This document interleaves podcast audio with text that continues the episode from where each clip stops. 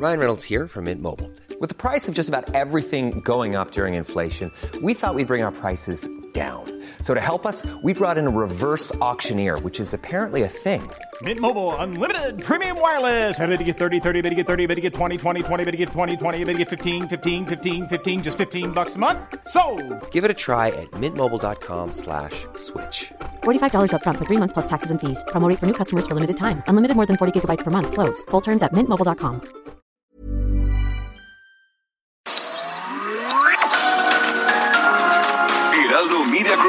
presenta Sergio Sarmiento y Lupita Juárez. Información veraz y oportuna con un toque personal y humano. Por El Heraldo Radio, donde la H suena y ahora también se escucha.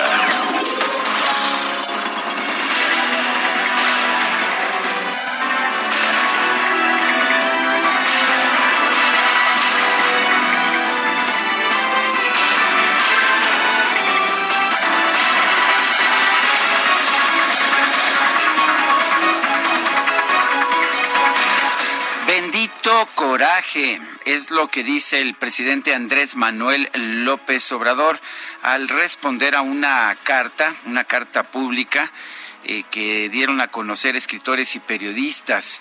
Dice Andrés Manuel López Obrador que estos intelectuales que han defendido desde siempre el modelo neoliberal o neoporfirista se agrupen, se definan y dejen de lado la simulación para buscar restaurar el antiguo régimen caracterizado por la antidemocracia, la corrupción y la desigualdad.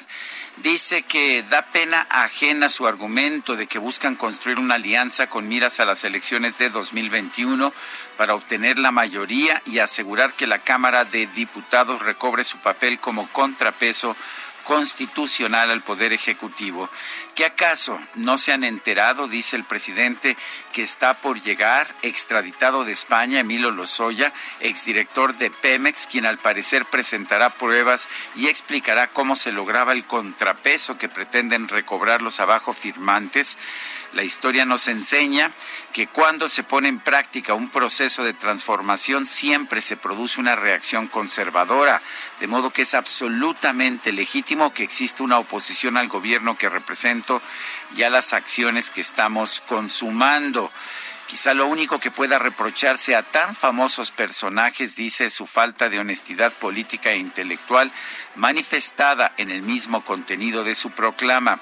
Bastaría con preguntarles cómo contribuyeron a los avances democráticos para salir de un sistema autoritario y establecer la democracia si casi todos ellos defendieron o guardaron silencio cómplice ante los fraudes electorales de la historia reciente del país. Esa es la respuesta del presidente de la República a un grupo de intelectuales que piden pues apoyar una alianza para para que la oposición gane las elecciones del 2021. Son las 7, las 7 de la mañana con 21 minutos. Hoy es jueves 16 de julio del 2020. Hoy es el día de Nuestra Señora del Carmen. Siempre hay una Carmelita por ahí cerca, de manera que de manera virtual puede usted proceder a dar un abrazo. Tiene usted toda nuestra autorización. Yo soy Sergio Sarmiento y quiero darle a usted la más cordial bienvenida a El Heraldo Radio. Lo invito a quedarse con nosotros. Aquí estará bien informado. Claro que sí pero también podrá pasar un rato agradable ya que siempre hacemos un esfuerzo por darle a usted el lado amable de la noticia. Guadalupe Juárez, ¿cómo estás? Muy buenos días. Hola, ¿qué tal Sergio Sarmiento? Muy buenos días para ti, amigos. Qué gusto saludarlos esta mañana. Bienvenidos a las noticias. Pues les tengo información que tiene que ver con algo muy esperado por el presidente Andrés Manuel López Obrador y es Emilio Lozoya, que será extraditado a México hoy mismo en un operativo que se lleva a cabo, dicen, con cautela. El exdirector de Pemex pasó la noche en la cárcel de Navalcarnero, como nos decía nuestra compañera periodista y corresponsal allá en España, Patricia Alvarado, el día de ayer. Está recluido a la espera de ser entregado a las autoridades de nuestro país, de acuerdo con lo que se dio a conocer por parte de las instituciones penitenciarias. Nos decía Patricia Alvarado, bueno, yo hablé por teléfono y me dijeron que estaría ahí antes de ser llevado a México van a liberar la orden de excarcelación las fuerzas de seguridad, esta orden de excarcelación de Lozoya para que salga de prisión. ¿Cómo va a salir? Bueno, pues en un vehículo y bajo fuerte vigilancia a fin de que pueda pues subirse a este avión enviado específicamente por la Fiscalía General de la República que aterrizó en territorio español. La FGR, eh, pues que tiene ahí toda la información de Sobre esta extradición, lo que ha dicho es que del vuelo de regreso a México va a viajar Lozoya junto con el agregado de esta dependencia en España y Europa, Alejandro Cervantes. De acuerdo con la dependencia, pues al cumplirse todos los trámites ante las autoridades españolas, Lozoya estaría llegando a territorio mexicano después de la una de la tarde. Así que pues vamos a estar muy atentos. Lo importante, lo importante, y además lo ha mencionado de nuevo el presidente en esta carta que escribió, pues es eh, lo que tenga que decir Lozoya, ¿no? Que dicen que viene con muchísima información, con horas y horas de grabaciones. Oye, y muy interesante también esto que va a ocurrir, ¿no? Que no va a ser una, pues, eh, eh, una audiencia abierta, sino que vamos a conocer de los dichos de Lozoya por WhatsApp. Así que bueno, ya le estaremos platicando un poquito más adelante.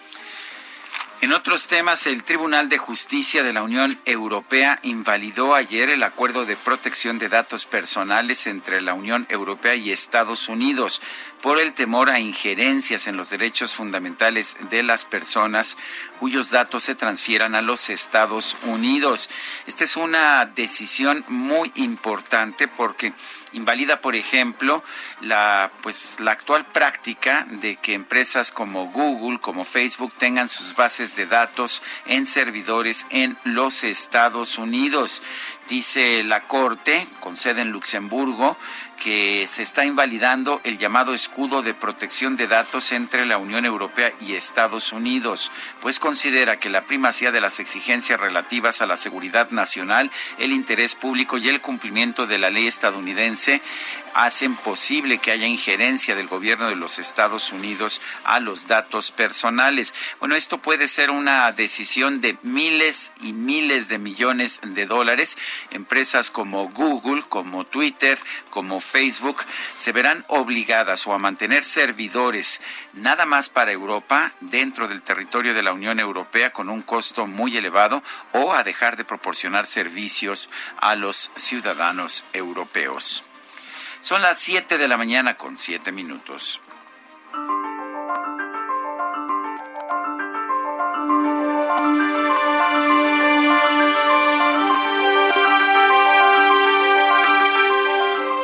Y la frase del día.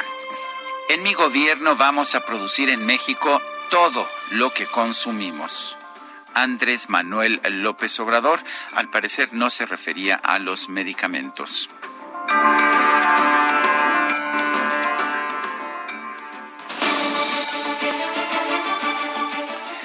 Y las preguntas, ya sabe usted que somos medio preguntones y pues a mucha gente le gusta responder. Ayer preguntábamos temprano en la mañana, las acusaciones contra Emilio Lozoya son justicia, 28.6%, venganza 48.5%, no sabemos 22.9%. Recibimos 3.541 participaciones. Ayer, esta mañana preguntaba ya en mi cuenta personal de Twitter, arroba Sergio Sarmiento, lo siguiente.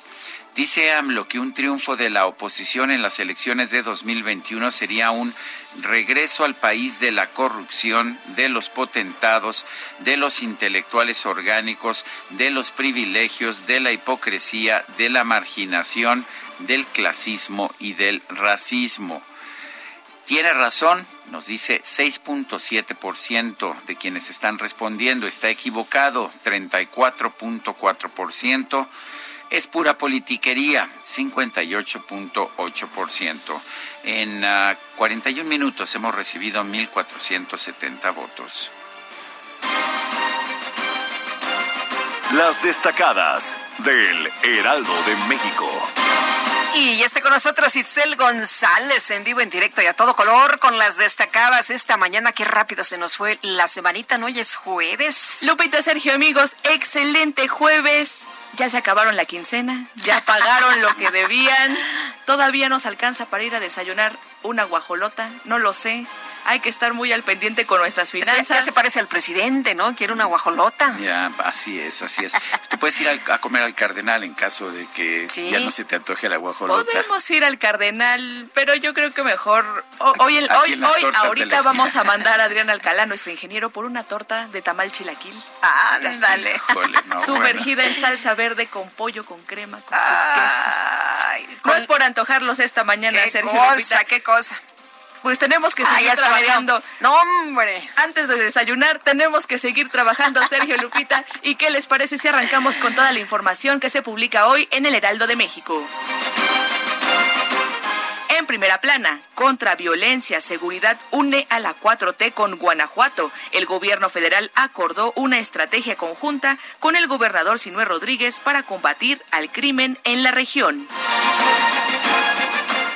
país. Gobernadores impulsan reunión con Andrés Manuel López Obrador. Mandatarios buscan celebrar Convención Nacional Hacendaria. Ciudad de México, nuevo parque, retoman proceso de licitación. Se reanudó el proceso para el nuevo parque de diversiones en el bosque de Chapultepec, en donde antes se ubicó la feria. Estados de reversa retoman medidas de restricción. Debido al incremento en contagios, varios estados dan marcha atrás en la reapertura de actividades. Pues así vamos a estar, ¿verdad? En lo que se abre, otros contagios, se regresa. Ley seca en Yucatán, Lupita, Acapulco a punto de cerrar sus playas de nueva cuenta. Entonces, si no tomamos uno las medidas por uno mismo, yo creo que nadie más va, Así que, a ayudarnos. A ponernos listos y muy estrictos con las medidas. Así es. Orbe, pandemia, olfatean contagios. La policía de Chile trabaja con perros para detectar casos positivos de COVID-19. Regresan restricciones. Meta, Chivas sin director técnico al clásico Luis Fernando Tena padece COVID-19 y se pierde también el inicio del nuevo torneo. Y finalmente, en mercados delincuencia organizada, 15 mil millones de pesos pierde gas LP por atracos. Las pipas robadas son pintadas, les cambian las placas y ponen logo de otra empresa. Lupita, Sergio, amigos, hasta aquí las destacadas del Heraldo. Feliz jueves. Igualmente, muchas gracias, Itzel. Muy buenos días. Son las 7 de la mañana, 7 de la mañana con 12 minutos. Vamos a un resumen de la información más importante. Desde Palacio Nacional, el director general de epidemiología, José Luis Salomía, informó que en México hay un incremento del 10% en el registro de casos estimados de coronavirus, 14% más pacientes recuperados y 29% menos muertes. También tenemos el dato de defunciones estimadas, que ya lo comentábamos, aún sumando las defunciones que aún son sospechosas por porcentaje de positividad. Vemos este descenso que hay desde la semana 24 y que de manera puntual para la diferencia entre la semana 26 y 27 ha representado un decremento del menos 29%. Bueno, y el reporte completo de la Secretaría de Salud Federal indica que en México se alcanzaron 317.635 contagios de coronavirus y 36.906 muertos. Modelo matemático del Instituto de Medición y Evaluación de la Salud de la Universidad de Washington calculó que para el primero de noviembre México podría estar llegando a las 97 mil 923 muertes por COVID-19. Sí, 97 mil, casi 100 mil. Bueno, pues por lo pronto tenemos 36.906 personas que han perdido la vida. Oye, y la Secretaría de Relaciones Exteriores informó que este miércoles llegaron al país 39 mexicanos que estaban varados allá en Emiratos Árabes por las restricciones de viaje aplicadas por esta pandemia. El presidente nacional de Morena, Alfonso Ramírez Cuellar, afirmó que el comercio electrónico es el sector de la industria que resultó más favorecido durante la emergencia sanitaria y por lo tanto tiene que pagar más impuestos. Bueno, pues es que... ¿Se acuerda cuando, ¿te acuerdas cuando decían que que no iban a que los que no, iban a, que no iban a subir no, los que no iban a subir impuestos en nada, que no eran iguales a los otros, que eran totalmente diferentes. Bueno, pues ahí está. Y sabes qué? que eran más iguales que los No, hombre, pues sí, resultaron más eh, más cobrones. Más cobrones.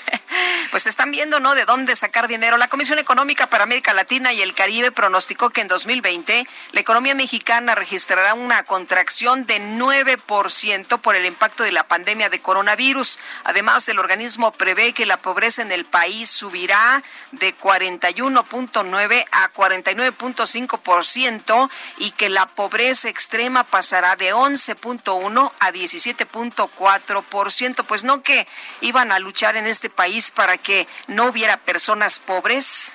Bueno, y parecen puras cifras porcentuales, pero a ver, son 5 millones de personas, entre ellos la mayoría niños, que ya no van a tener suficiente para comer, además de los que ya había. El gobierno de El Salvador descartó avanzar en el proceso de reapertura de actividades económicas debido a que mantiene un incremento en el registro de casos de coronavirus. Y Kevin Stitt, el gobernador de Oklahoma en los Estados Unidos, informó que dio positivo a COVID. Se trata del primer mandatario estatal contagiado en ese país. Secretario de Estado de la Unión Americana, Mike Pompeo, aseguró que la investigación de la Organización Mundial de la Salud sobre el origen del coronavirus en China arrojará resultados completamente amañados a favor del país asiático. El Ministerio de Defensa de Rusia aseguró que los ensayos de la vacuna experimental contra el coronavirus realizados en el Hospital Militar de Burdenko muestran que es segura y que los pacientes la toleran bien. El conteo de la Universidad Johns Hopkins de los Estados Unidos reporta que en todo el mundo ya hay 13.578.000 casos de coronavirus y más de 584.000 muertes. Bueno, y fuentes oficiales de España revelaron que este jueves será extraditado a México el exdirector de Pemex, Emilio Lozoya, pero no se dio a conocer el horario del despegue del vuelo. El Consejo de la Judicatura Federal informó que debido a las restricciones sanitarias por la pandemia de COVID-19, informará en tiempo real pero solamente a través de WhatsApp sobre los pormenores de la audiencia inicial de Emilio Lozoya. ¿No saben que con un teléfono celular pueden transmitir en vivo? Pues sí, pero no quieren, ¿no? No quieren que sepamos lo pues que no diga. quieren que sepamos lo que diga. Imagínate en vivo qué tal que dice algo y no quieren que se dé a conocer, pues a lo mejor nada más nos van a dar a conocer lo que ¿Qué no dice, pues lo que quieran. ¿qué no dice la ley que las, transparencia, ¿no? que dice la ley que las audiencias tienen que ser abiertas? Así es. Sí, sí, sí, pero va a haber juicios y la audiencia. Más adelante les vamos a leer una nota que se publica hoy en el Heraldo justamente sobre de cómo se va a informar mediante este chat institucional o vía telefónica. En fin, el Tribunal eh, Federal de Justicia Administrativa resolvió que el extractor de la Universidad Autónoma del Estado de Morelos, Alejandro Vera, es responsable, sí, dicen, del desvío de 239.3 millones de pesos como parte de la llamada maestra. Este miércoles se llevó a cabo una sesión de la llamada Alianza Federalista, integrada por los gobernadores de Durango, Chihuahua, Guanajuato, Coahuila, Colima, Jalisco, Aguascalientes, San Luis Potosí, Tamaulipas, Michoacán y Querétaro, a fin de exigir a la Federación una mejor distribución fiscal y un mejor manejo de la emergencia sanitaria. El gobernador de Nuevo León, Jaime Rodríguez, negó que esta alianza de mandatarios de oposición tenga algún propósito electoral de cara a los comicios del próximo año. Con la pandemia, sepa la chingada si llegamos al 2021, compadre. No, no hablamos de eso en lo absoluto. No nos interesa eso. Quizás el centro esté preocupado por eso, pero a nosotros nos interesa la alianza para salvar vidas y reactivar la economía. Bueno, pues así lo dijo el gobernador Jaime Rodríguez. Dijo que no hay esta alianza de mandatarios de oposición. Lo importante es salir vivos de esta, es lo que prácticamente señala. Primero, la salud. Grupo de escritores y políticos incluyendo a Enrique Krause, Jorge Castañeda, Ángeles Mastreta, entre otros, lanzaron un desplegado titulado En contra de la deriva autoritaria y por la defensa de la democracia. Acusan al presidente López Obrador de concentrar el poder. Bueno, y ayer ya en un texto que publicó en sus redes sociales el presidente ya por la noche, en un texto que se titula Bendito Coraje, el presidente dijo que celebra que escritores y periodistas que defienden el modelo neoliberal dejen la simulación para buscar restaurar el antiguo régimen de corrupción, pero consideró que es de pena ajena el argumento de ganar la mayoría en la Cámara de Diputados para que ésta recobre su papel como contrapeso del Ejecutivo. Dijo, se están quitando la máscara. Este miércoles el presidente López Obrador realizó un recorrido de supervisión por las instalaciones de la refinería de Salamanca en Guanajuato. Aseguró que este complejo podrá producir hasta 170 mil barriles diarios de crudo en 2021. Hemos invertido 4 mil millones de pesos, ya aumentó la capacidad de gasolinas, petrolíferos, estábamos eh, procesando de 70 a 80 mil barriles diarios, ya estamos en 140 mil barriles, se estima que para el año próximo vamos a estar en 170 mil, podemos llegar hasta 200 mil barriles. Bueno, pues el presidente sigue ahí. Tiene cuentas muy alegres. sí, muy interesado en la producción de crudo. El gerente de Seguridad, Monitoreo y Estrategia de la Subdirección de Salvaguardia Estratégica de Pemex, Manuel García, informó que el cártel del Noreste, el cártel del Golfo, el cártel de Santa Rosa de Lima y el grupo Sombra bueno, yo ese ni siquiera lo había escuchado, pero dice eh, pues que son grupos que operan el robo de combustible en el país. El secretario de Seguridad y Protección Ciudadana, Alfonso Durazo, aseguró que el cártel de Santa Rosa de Lima está debilitado, por lo que su líder, José Antonio Yepes Ortiz, alias El Marro, vive en una casa a medio construir y tiene apuros para cubrir la nómina de la organización criminal.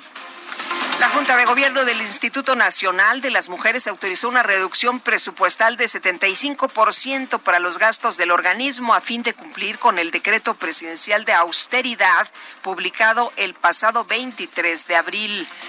Qué bueno que, ya no hay violencia contra las mujeres, qué bueno que ya las mujeres están bien, requete bien. Bueno, pues es lo que ha dicho el presidente, pues ¿no? Que nunca han estado las mujeres mejor, mejor que pues que en este gobierno. Pues sí, para qué dar dinero al Instituto de la Mujer. La Comisión Federal de Electricidad canceló las licitaciones de las centrales de generación de energía de Salamanca, Baja California Sur, San Luis Potosí y Los Humeros lanzadas a fines de 2019 y comienzos del 2020. Dijo que no hay condiciones económicas para realizarlas, pero cuidado, esto augura, según los especialistas, apagones en por lo menos dos o tres años. El gobierno de Baja California canceló el proyecto de construcción de la desalinizadora de Rosarito, la cual serviría para abastecer de agua a varios municipios de la región por considerar que es inviable financieramente. Pues se cancela otro proyecto, ¿qué te parece? Otro proyecto productivo y esto significa que ya la escasez que es muy fuerte en la región, la escasez de agua, va a aumentar. Este miércoles se registró el hackeo de varias cuentas oficiales de empresarios, compañías, políticos y otras personalidades como Bill Gates, Elon Musk, Jeff Bezos, Barack Obama, Apple y Uber en, en Twitter. Esto con el objetivo de promover una estafa basada en bitcoins. Híjole, y ante esta situación, Twitter procedió a congelar temporalmente la actividad de usuarios verificados como una medida de prevención, por lo que durante varias horas, todos los que tienen palomita, todos los que tienen certificada la cuenta. Yo no podía tuitear ayer, imagínate que nadie, nadie podía, nadie podía, los verificados, nadie podía tuitear ni restablecer sus contraseñas. En el tráfico los verificados sí circulan, pero en Twitter los verificados no circulan. Bueno, así estuvo el día de ayer. Lo bueno es que ya se restableció y ayer ya por la tarde pudimos echar nuestros tweets de nuevo. Oye, ¿y en los deportes qué hay? Fíjate que en la información deportiva, tras empatar a un gol, en tiempo regular, Cruz Azul derrotó a Tigres en tanda de penaltis dentro de la semifinal de la Copa por México.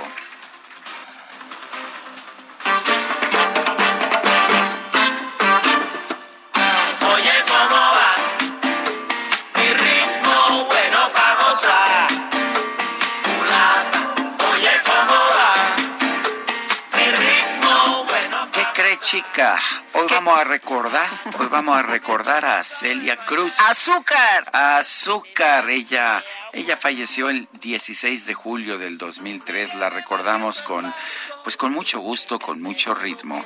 Celia Cruz, hoy aquí en el Heraldo Radio.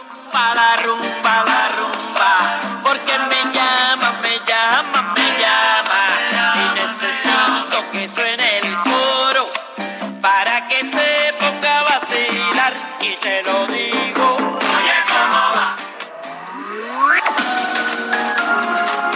Sarmiento y Lupita Juárez quieren conocer tu opinión, tus comentarios o simplemente envía un saludo para ser más cálida esta mañana. Envía tus mensajes al WhatsApp 5520 109647.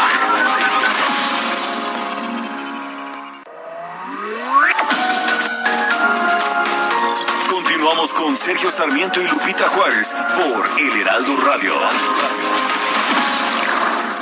¡Azúcar!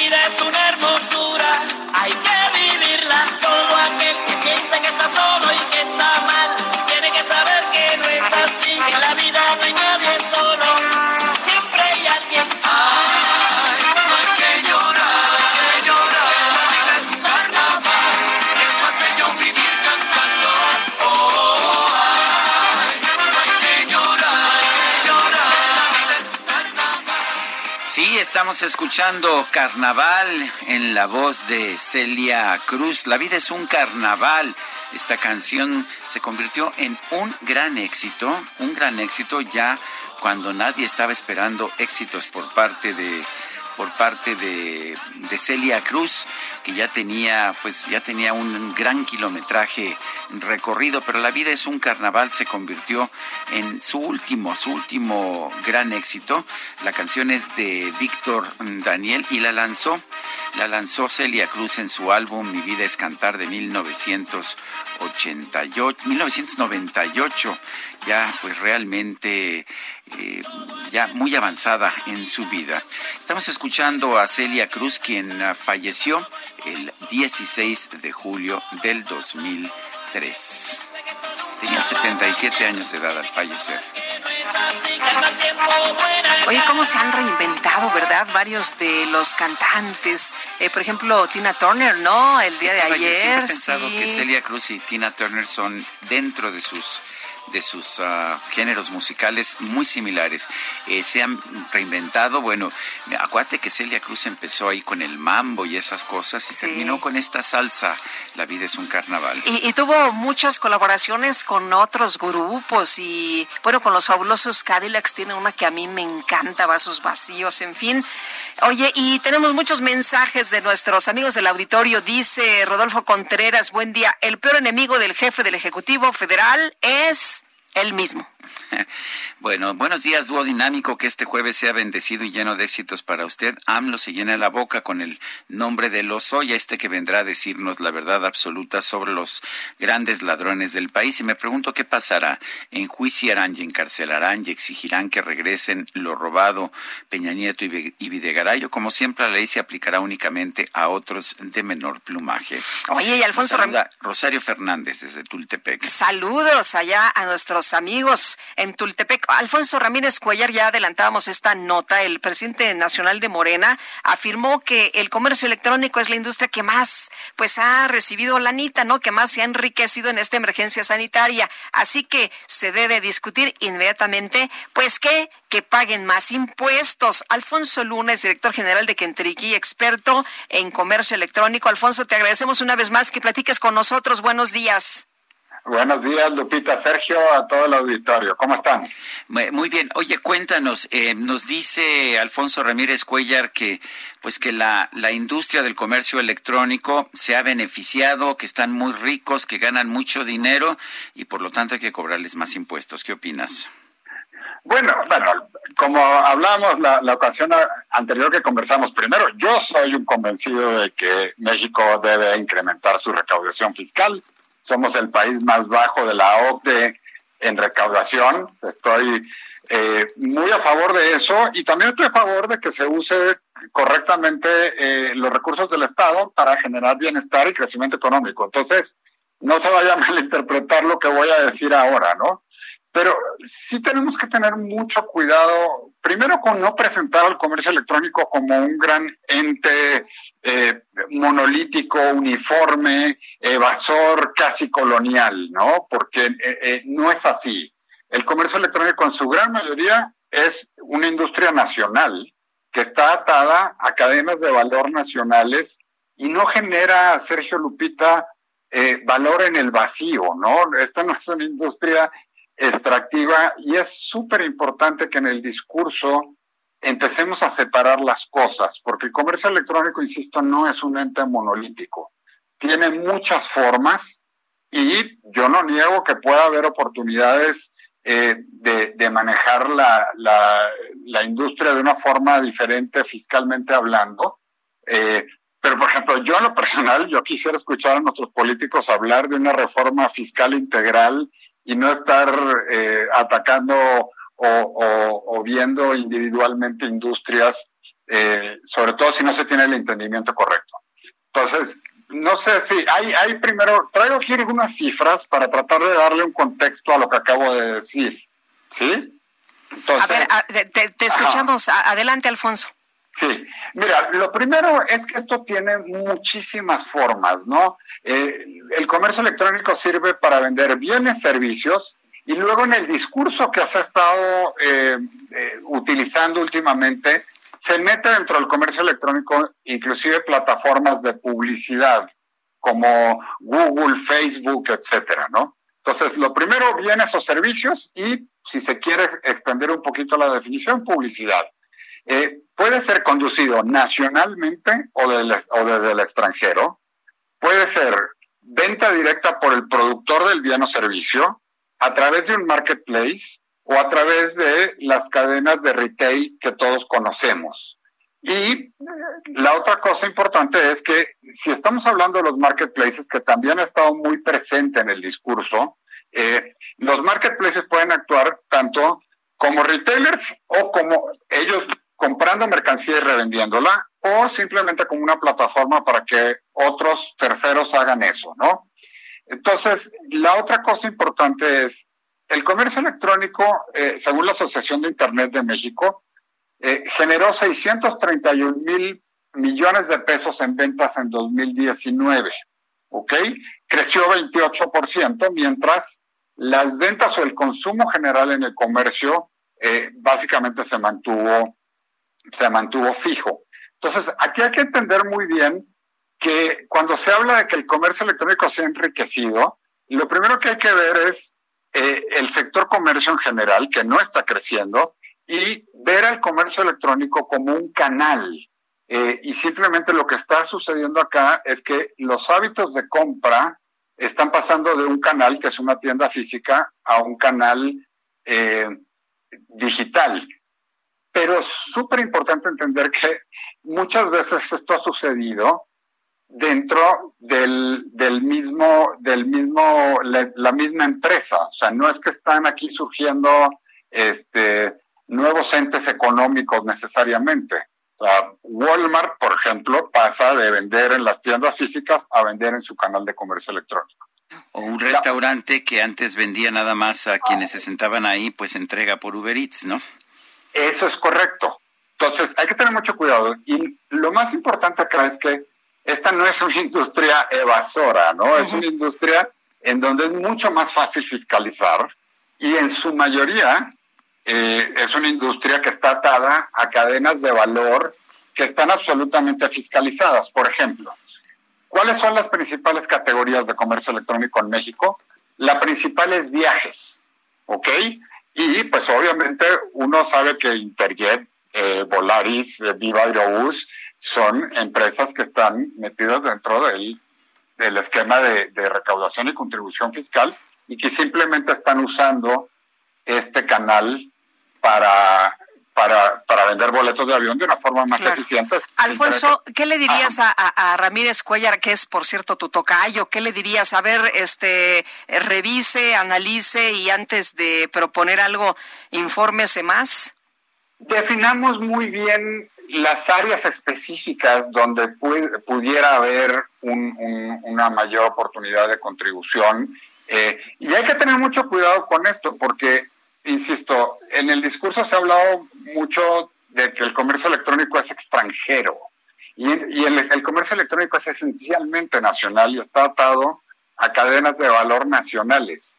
Eh, comida a domicilio, como mencionaba Sergio, tecnología, moda, juegos, belleza, música, eh, y esas están en orden eh, de su importancia en el comercio electrónico. Entonces, si existen plataformas que venden eh, servicios desde el extranjero y hacia México, bueno, ya se les impuso eh, la obligatoriedad de cobrar el IVA y si hay otras oportunidades, pues bueno, el, legislador y el Estado en general tendrán que analizar, por ejemplo, los tratados comerciales, eh, no entrar en guerras comerciales con, con otros países. por ejemplo, el mayor consumo de los mexicanos hacia el extranjero en comercio electrónico es hacia Estados Unidos y China. En Estados Unidos tenemos el Tratado de Libre Comercio, eh, México, Estados Unidos, Canadá, que tiene provisiones para esto. Y bueno, con China eh, ya se tendrá que analizar todas las tarifas arancelarias, los, los mecanismos comerciales que existan, para ver si hay una oportunidad eh, de fiscalizar ahí. Pero mi gran mensaje acá es, el comercio electrónico está atado esencialmente a cadenas de valor mexicanas. Y si queremos reactivar la, economía, deberíamos de estar promoviendo el comercio electrónico, no buscando ponerle obstáculos, porque es la única herramienta, Sergio Lupita, que tienen muchas empresas que han tenido que cerrar o que han estado recibiendo eh, clientes con capacidad limitada eh, es la única herramienta que tienen para poder subsistir. Por ejemplo, aquí tengo enfrente una invitación de la Secretaría de Desarrollo Económico de Tamaulipas, eh, invitando a las empresas a un seminario de comercio electrónico que fue el, se dio el 9 y el 15 de julio. Ese es el tipo de cosas que deberíamos estar. ¿Cómo te doy yo a ti, empresario, la posibilidad de vender en estos tiempos de pandemia y de una potencial caída de la economía de casi 10%. Eh, ¿Hago sentido con, con esto? Entonces, usemos el rayo láser, no usemos el cañón para encontrar las oportunidades de recaudación. Ese sería mi mensaje, Lupita. Pues Alfonso, eh, Alfonso Luna, director general de Kentriki y experto en comercio electrónico, gracias por hablar con nosotros. Les mando un gran abrazo. Gracias a ustedes. Hasta luego. Buenos días. Y son las 7 de la mañana con 42 minutos. Según el periodista Héctor de Mauleón, los sicarios del cártel de Santa Rosa de Lima, que ejecutaron a 27 jóvenes en un anexo de la ciudad de Irapuato, se confundieron, llegaron a ese lugar por error. Héctor de Mauleón, gracias por conversar con nosotros. Buenos días. ¿Qué tal? ¿Cómo están? Muy buenos días.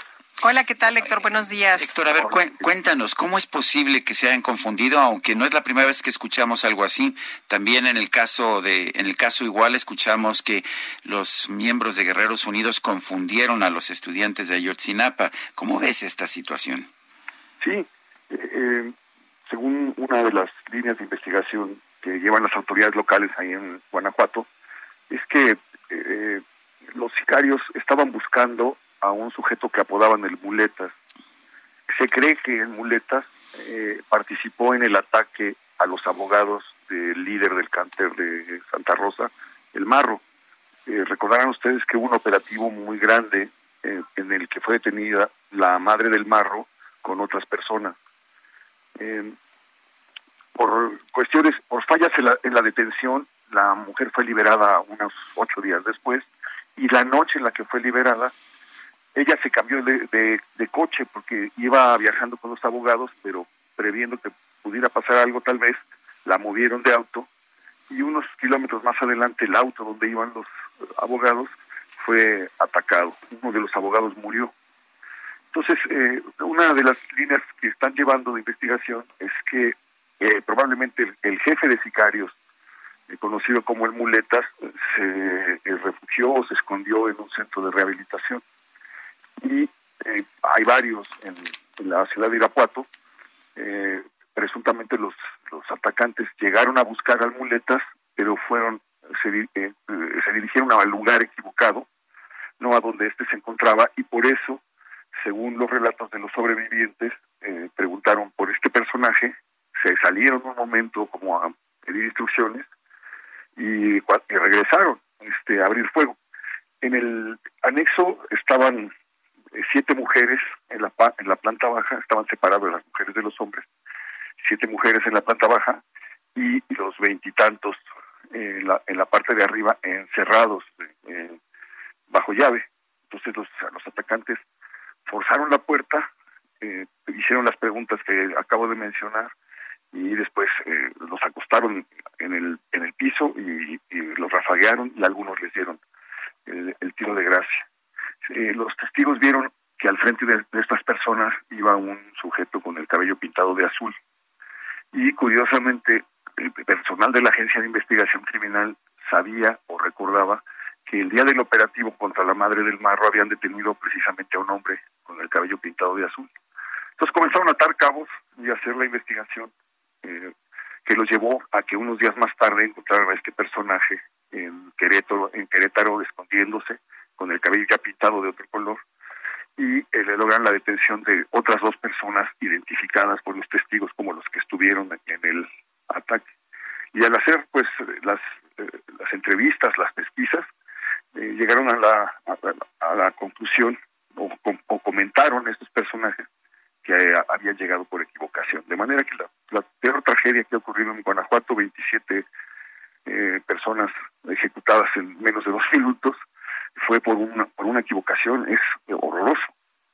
Tremendo, es terrible. Y no es, eh, Héctor, la primera vez que vemos estos ataques a, lugares eh, como, como estos, ¿no? Estos anexos. Hemos visto en otras partes del país que llegan y también eh, los rafaguean. ¿Es común que se resguarden en estos centros los delincuentes, los integrantes de los cárteles?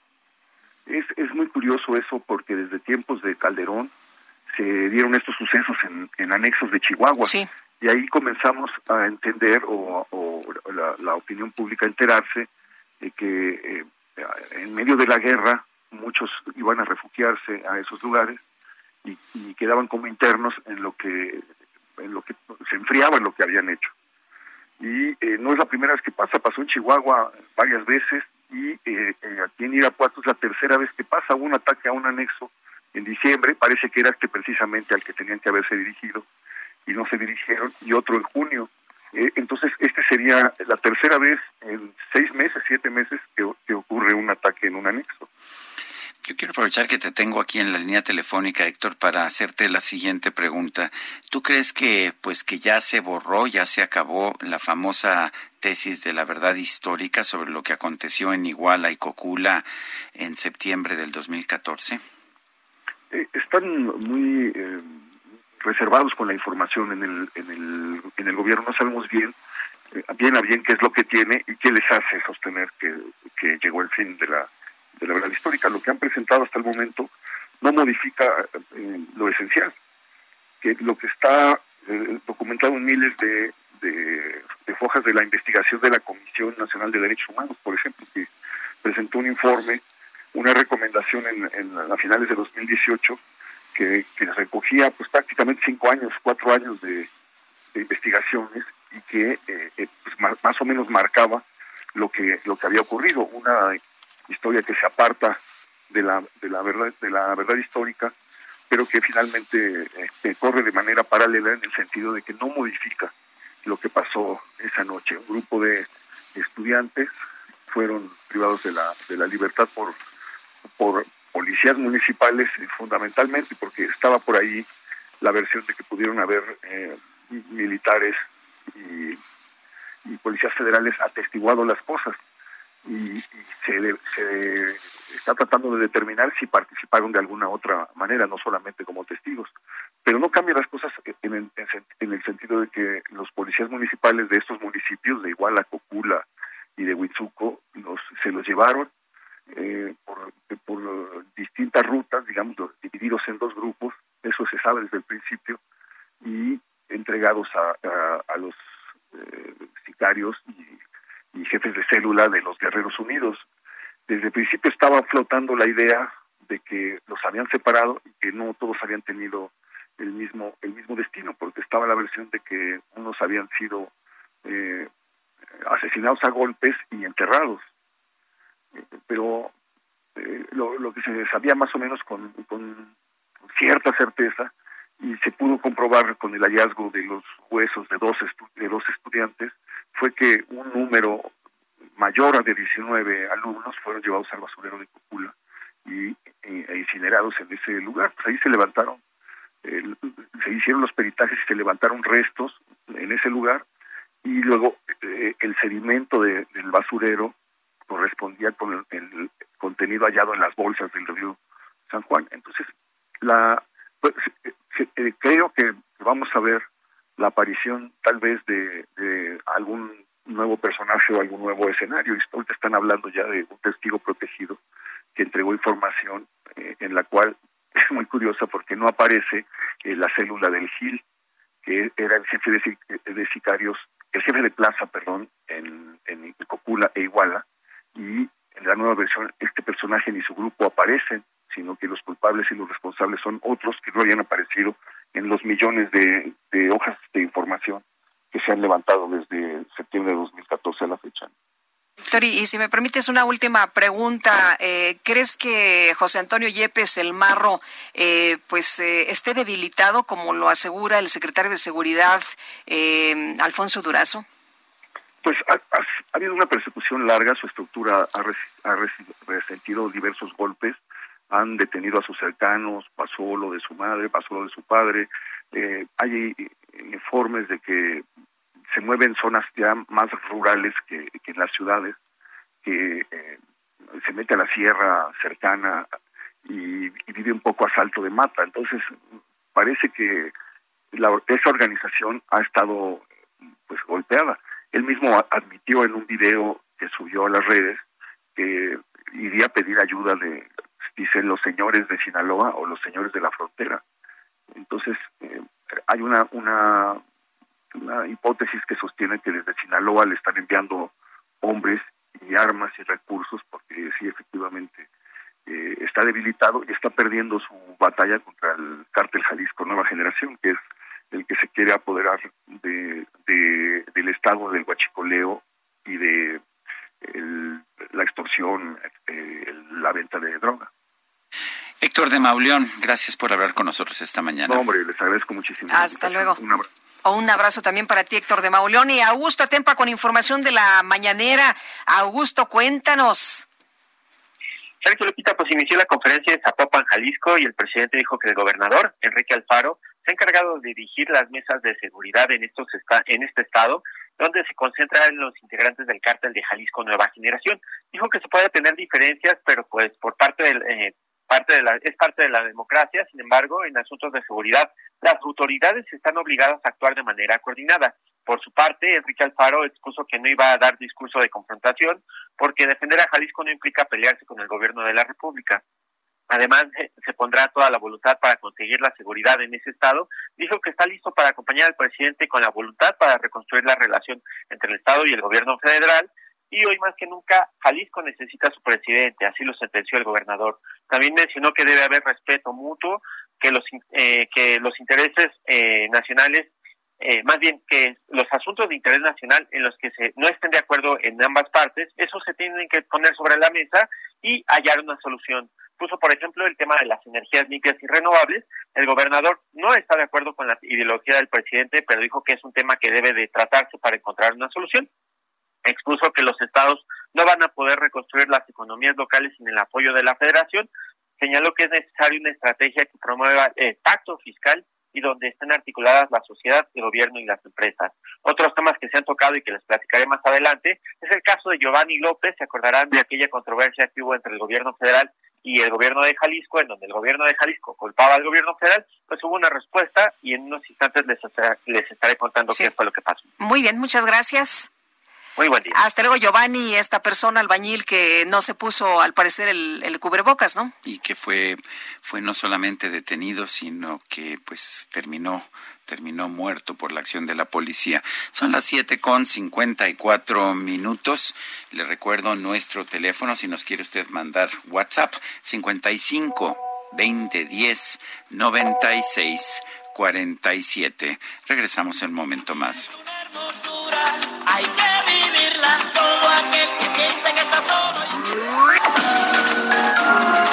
Sergio Sarmiento y Lupita Juárez quieren conocer tu opinión, tus comentarios o simplemente envía un saludo para ser más cálida esta mañana. Envía tus mensajes al WhatsApp 5520 109647.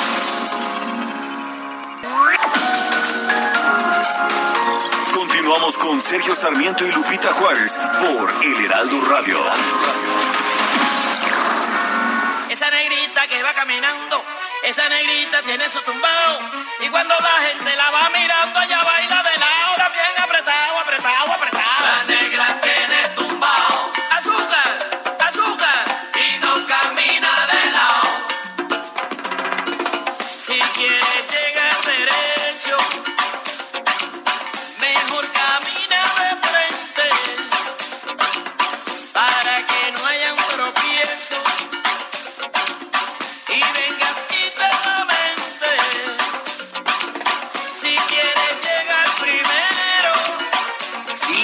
Estamos escuchando a Celia Cruz, quien, quien murió el 16 de julio del 2013. Esto se llama La Negra tiene tumbao. Hombre, qué ritmo. Y fíjate que Dagoch, ay Dagoch, qué gusto nos da saludarte, recibir mensajes tuyos. Hace mucho que no te leíamos. Pongan la negra tiene tumbao. Saludos. Otra persona nos dice, qué lástima que digan los gobernadores de oposición que no se reunieron con fines políticos. La esperanza es que ahora sí se organicen y se una la oposición. Urge. Gracias. Dice Ari PL, Lozoya dirá lo que la 4T quiere escuchar. Nada nuevo. Cada partido en el poder crea la verdad que le conviene y la sociedad, bien, gracias, está construida para seguir al flautista. Tan buena. Son las 8 de la mañana con dos minutos. El pronóstico. Oye, qué manera de llover ayer en Jalisco, ¿verdad? Estuvo tremendo y en otras partes de la República Mexicana. Efectivamente, Jesús Carachure, meteorólogo del Servicio Meteorológico Nacional de la Conagua, nos tiene información. Adelante, Jesús. Hola Lupita, hola Sergio, ¿qué tal? Muy buenos días. Buenos días. a la gente que nos escucha. Eh, pues mira, sí, con relación al, a lo que están comentando de, de las lluvias, eh, hay que recordar que, bueno, ya estamos de lleno en la temporada de lluvias, en, lo, en pues ahora sí que en los meses de, de mayor precipitación, estamos viendo pues eh, en algunos estados de la República. Y bueno, pues este día eh, continuarán las precipitaciones eh, a lo largo del territorio nacional, en prácticamente todas todos los estados de la República Mexicana. Claro, en, no con la misma intensidad, eh, tenemos diferentes sistemas meteorológicos que estarán afectando durante las próximas 24 horas. Tenemos, eh, por un lado, la onda eh, tropical número 17, que recorrerá durante este día lo que es el centro y sur del el territorio nacional, eh, un canal de baja presión eh, que se extiende a lo largo de la Sierra Madre Occidental, otro canal de baja presión en el sureste de México, que se combinan con inestabilidad en capas altas de la atmósfera. La interacción de estos sistemas, como les eh, comentaba, eh, precipitaciones a lo largo y ancho de, la República Mexicana, eh, siendo lo más importante precisamente en el noroeste y occidente de México. Como ustedes comentaban ayer, las lluvias de Jalisco y de algunos estados del occidente ha estado eh, lloviendo bastante en estos estados de la República. Hoy esperamos lluvias fuertes a muy fuertes en lo que es Sinaloa, Sonora, Chihuahua, Durango, Zacatecas, Aguascalientes, Nayarit, Jalisco, Colima, Michoacán y algunos estados del centro y sur del territorio nacional como Guerrero Guerrero, el Estado de México, eh, también en Veracruz, Oaxaca, Chiapas, Campeche, Yucatán y Quintana Roo. ¿no? Son estados donde habrá mayores precipitaciones durante las próximas 24 horas. Eh, eh, aquí la Ciudad de México también esperamos lluvias, aunque no serán tan tan severas como, como semanas anteriores, pero sí esperamos lluvias, sobre todo hacia la tarde-noche. Ciudad de México esperamos una temperatura máxima para hoy de, 20, de, 25 a 27 grados centígrados. Vemos que pues está el cielo prácticamente despejado en gran parte de, de, la Ciudad de México y eso hará que la temperatura pues sea bastante bastante buena. Repito, de 25 a 27 grados centígrados la máxima para hoy y para mañana una mínima de 14 a 16 grados centígrados, ¿no? Entonces, quizá lo más significativo es que prevalecerán las precipitaciones en gran parte del territorio nacional, aunque no habrá una precipitación en acumulados de lluvia, ¿eh? porque bueno, sí ha habido lluvias eh, con granizo en algunos estados de la República, pero los acumulados no han sido tan importantes, no no estamos eh, todavía eh, registrando eh, precipitaciones eh, exorbitantes o fuera de lo normal, sean lluvias de, muy, de fuertes a, a, muy fuertes, pero en gran parte del territorio nacional. Entonces, precipitaciones eh, durante las próximas 24 horas a lo largo y ancho de México y temperaturas elevadas todavía en la parte norte de México. Todos los estados fronterizos de la de la región de, de la parte norte de México esperamos temperaturas incluso por, arri por arriba de 40 grados centígrados en estados como Baja California, Sonora, Chihuahua, Coahuila, Nuevo León, Tamaulipas, Sinaloa, Campeche y Yucatán. Esas son las condiciones que se esperan para este día en el, en el, en el país. Reportó desde el Servicio Meteorológico Nacional, Jesús Carachuri. Gracias, Jesús. Fuerte abrazo.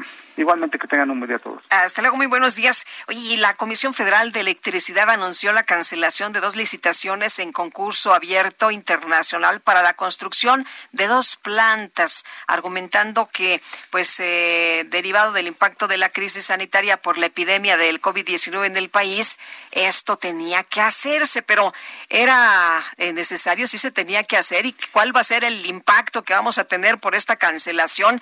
Víctor Ramírez, vocero de Plataforma México Clima y Energía, como siempre nos da gusto platicar contigo. Muy buenos días. Hola, muy buenos días, Sergio Lupita, sus órdenes. Sí, Víctor, ¿qué, ¿qué, opinas de esta decisión? Hay quien dice que pues vamos a ver un impacto negativo en el consumo de electricidad quizás en unos en unos meses, pero pues que después el consumo va a incrementarse nuevamente, nuevamente como venía ocurriendo. ¿Qué va a pasar entonces? Bueno, como bien dices, la, la, el asunto de la pandemia trajo un descenso en la demanda de energía eléctrica, sin embargo, eh, en algún momento se, se, tendrá que recuperar. Estas plantas o los proyectos que fueron cancelados o pospuestos eh, suman alrededor de 1.500 megawatts, los cuales no estarán disponibles en el eh, mediano plazo y será interesante ver cómo lo van a solucionar eh, yo creo que también es una oportunidad para que los privados aporten soluciones que puedan eh, dar lo que ya ahora CFE no va a poder dar, ¿no? Además era un modelo de pilleregas que tanto fue criticado por el director de CFE en su momento y ahora es el que están intentando usar, ¿no? O sea, lo, lo criticaron, pero ahora lo van a, a utilizar, eh, como que a veces no se entiende, Víctor. Pues perdón por la alegoría, pero alguna vez un, un, reportero me dijo que no es lo mismo ser borracho que cantinero, ¿no? Entonces sí, cuando era una oposición no les gustaba y ahora es lo que iban a usar ante la falta de recursos que tenía el Estado y eh, teniendo otras opciones que pueden ser más interesantes. En lugar de pedir pudieron haber hecho eh, subastas de energía eléctrica, que es lo que manda la ley, y ahora deberían de estar usando ese mecanismo que permite no endeudarse y el desarrollo de la infraestructura que necesita el sistema, ¿no? El, una, una de las uh, de las plantas que se están cancelando es en Baja California Sur. Ahí ya no habían no habían permitido construir una una generadora eólica y ahora cancelan esta de ciclo combinado y sabemos que la zona no tiene suficiente electricidad. ¿Qué va a pasar? Esa es tal vez la parte más eh, dramática porque si recordamos desde el año pasado ya tenían apagones importantes y se veían venir apagones fuertes que ahorita, insisto, por el asunto de la, de la caída en la demanda podrían estarse mitigando. Eh, sin embargo, el parque eólico que dice de esta construcción, esa es una muy buena noticia, hay ahí info, incluso fotos de cómo llegan los primeros aerogeneradores a, a, La Paz para ser transportados a la zona de, del parque eólico vienen nuevos parques de energía renovable para Baja California Sur y eso sí va a ir mitigando un poco el problema de falta de energía eléctrica que tiene la zona. Y eso es algo interesante porque el Estado cancela eh, la opción de, inversión que tendría en el lugar y la iniciativa privada del mercado eléctrico le resuelven el problema al Estado, ¿no?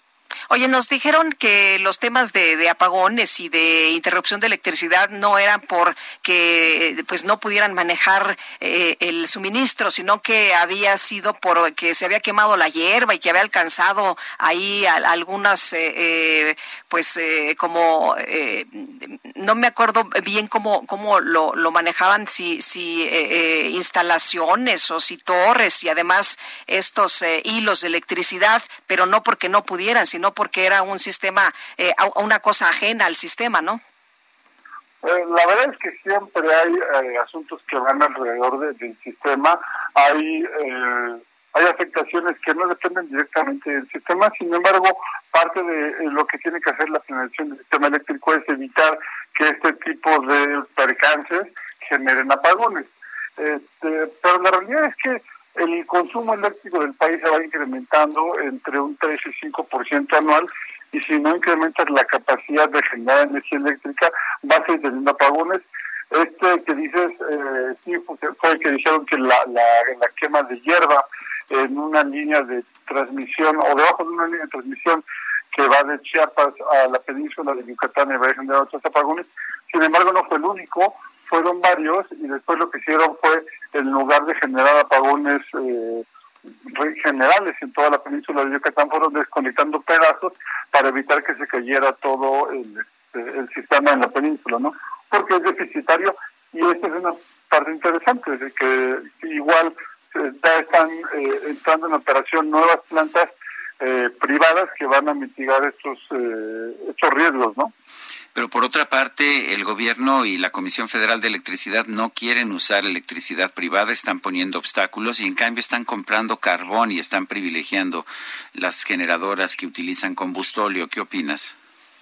Esta historia es un poquito interesante, es muy interesante porque trae algunos recovecos. Hace unas semanas la, propia CFL canceló un contrato a la, la empresa de Altos Hornos de México porque decían que era muy caro este, y que no podían entrar en despacho económico este, al ser tan, caro el carbón y generar con carbón. Y ahora lo que hacen es, en lugar de comprar de altos hornos de México, le van a comprar a pequeños productores en, básicamente positos, que es el, peor tipo de, empleo que existe en el mundo. Eh, la gente que trabaja en estos positos tiene una esperanza de vida de no más de 50 años. Entonces, lo que están haciendo es comprarle a pequeños productores que no sabemos en qué condiciones de salubridad puedan tener a sus trabajadores, ya no le compran al, al, al Hornos de México, que también perdió miles de empleados, y este, lo único que hacen es sustituir una fuente de carbón por otra. En realidad no hay un incremento, pero pues sí hubo de hecho adjudicación directa en términos eh, muy raros porque hablaron de precios justos que eh, entendemos que son mayores a los que se hubiera dado en una licitación pública y pues hay demasiada opacidad en todo este proceso, ¿no? Eh, lo que estamos viendo, Víctor, estas decisiones que se están tomando en la Comisión Federal de Electricidad nos va a llevar a ver desabasto y a sufrir apagones. Es muy probable que esto, que esto suceda si es que la demanda eléctrica se recupera y crece. Sin embargo, si no se recupera por la depresión económica, se verán un poco mitigados estos, eh, estos efectos. Pero sí, el riesgo eh, crece conforme la, la economía vaya creciendo, se vaya desarrollando. Yo quiero agradecerte, Víctor Ramírez, vocero de la plataforma México Clima y Energía, el haber conversado con nosotros esta mañana. Muchas gracias, Sergio Lupita, y de nuevo un saludo a la auditorio. Hasta luego, muy buenos días. Son las 8 con 13 minutos. El Químico Guerra con Sergio Sarmiento y Lupita Juárez. Químico Guerra, ¿cómo te va? Buenos días. Buenos días, Sergio Lupita. Bueno, pues hablando precisamente de estas acciones de la energía, la Comisión Federal de Electricidad. Fíjense que los primeros aerogeneradores del Parque Eólico Progreso ya comenzaron a funcionar en eh, terrenos ahí cerca de Paraíso, en eh, lo que es la carretera Mérida Progreso. Por lo menos tres de estos grandes equipos ya están operando, por fin se están iniciando las pruebas. Deberían haberse iniciado en marzo, pero hubo todo este retraso ahorita, pues por la decisión, ¿verdad?, de este decreto eh, de la, lo que es la Secretaría de Energía y la Comisión eh, de el, Centro Nacional de Control Eléctrico, el CENACE. Las pruebas de estos equipos estaban previstas para marzo, como decía yo, pero eh, ya eh, se están eh, viendo funcionando estos nuevecitos. El parque cuenta con 36 aerogeneradores, cada uno tiene una altura de 120 metros y pueden funcionar inclusive con vientos muy leves, Sergio Lupita, de 6 metros por segundo en promedio eh, las, el, eh, todo, todo, este eh, inversión fue de 155 millones de dólares por la empresa Energía Renovable de la Península que se originó con la unión de la empresa mexicana Vive Energía y la compañía china Envision Energy. Buenas noticias, a final de cuentas parece ser que está cayendo en razón. Fíjense que esto se inscribe dentro de lo que sería todo el concepto del mejor futuro que queremos nosotros para México y para el mundo.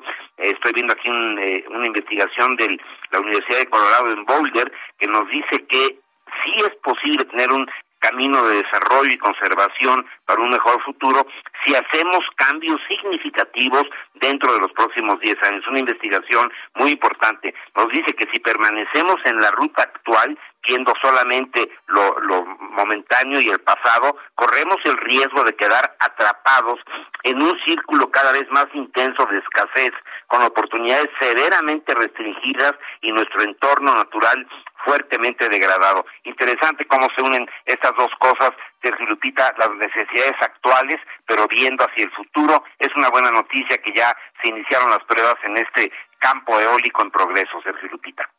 Pues sí, es una buena noticia, sobre todo considerando que parecía que ya nuestro país no iba a aceptar absolutamente ninguna energía limpia.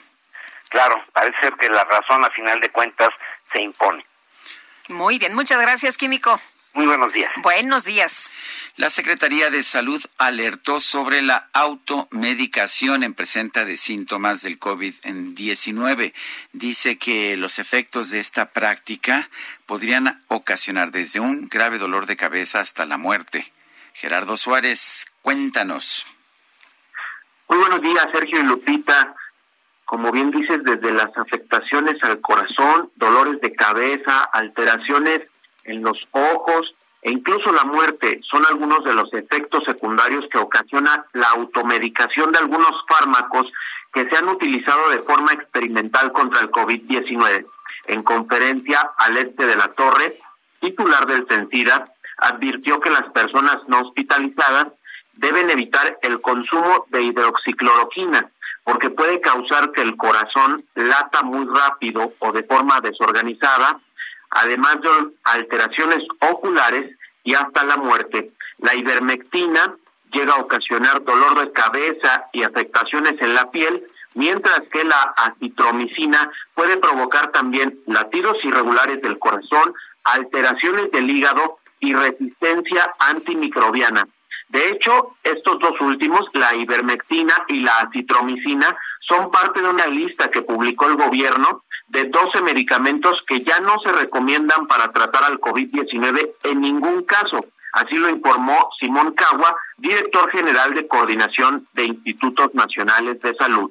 Tampoco se recomiendan las nanomoléculas de cítricos, este compuesto que se dio a conocer el mes pasado cuando la secretaria de Gobernación, Olga Sánchez Cordero, dijo que las consumía para blindarse del COVID. En esta misma lista tampoco se sugiere usar arbidol o celtamivir, factor de transferencia, nitazoxanida, colchicina, antioxidantes, dióxido de cloro, inmunoglobina intravenosa, ni interferones, pues no hay evidencia de su utilidad y por el contrario, en algunos casos puede haber un potencial daño. Así que desde un dolor de cabeza hasta incluso la muerte puede ocasionar la automedicación por COVID-19 pues inquietante y gracias por, por compartir esta advertencia, Gerardo Suárez. Gracias, buen día. Hasta luego, muy buenos días. Y mucha gente es muy dada a automedicarse, ¿no? Y a, pues, eh, Sergio, eh, a lo mejor tomar lo que alguien eh, muy, eh, pues, algún político alguien famoso les dice que tomen. Así que hay que tener mucho cuidado.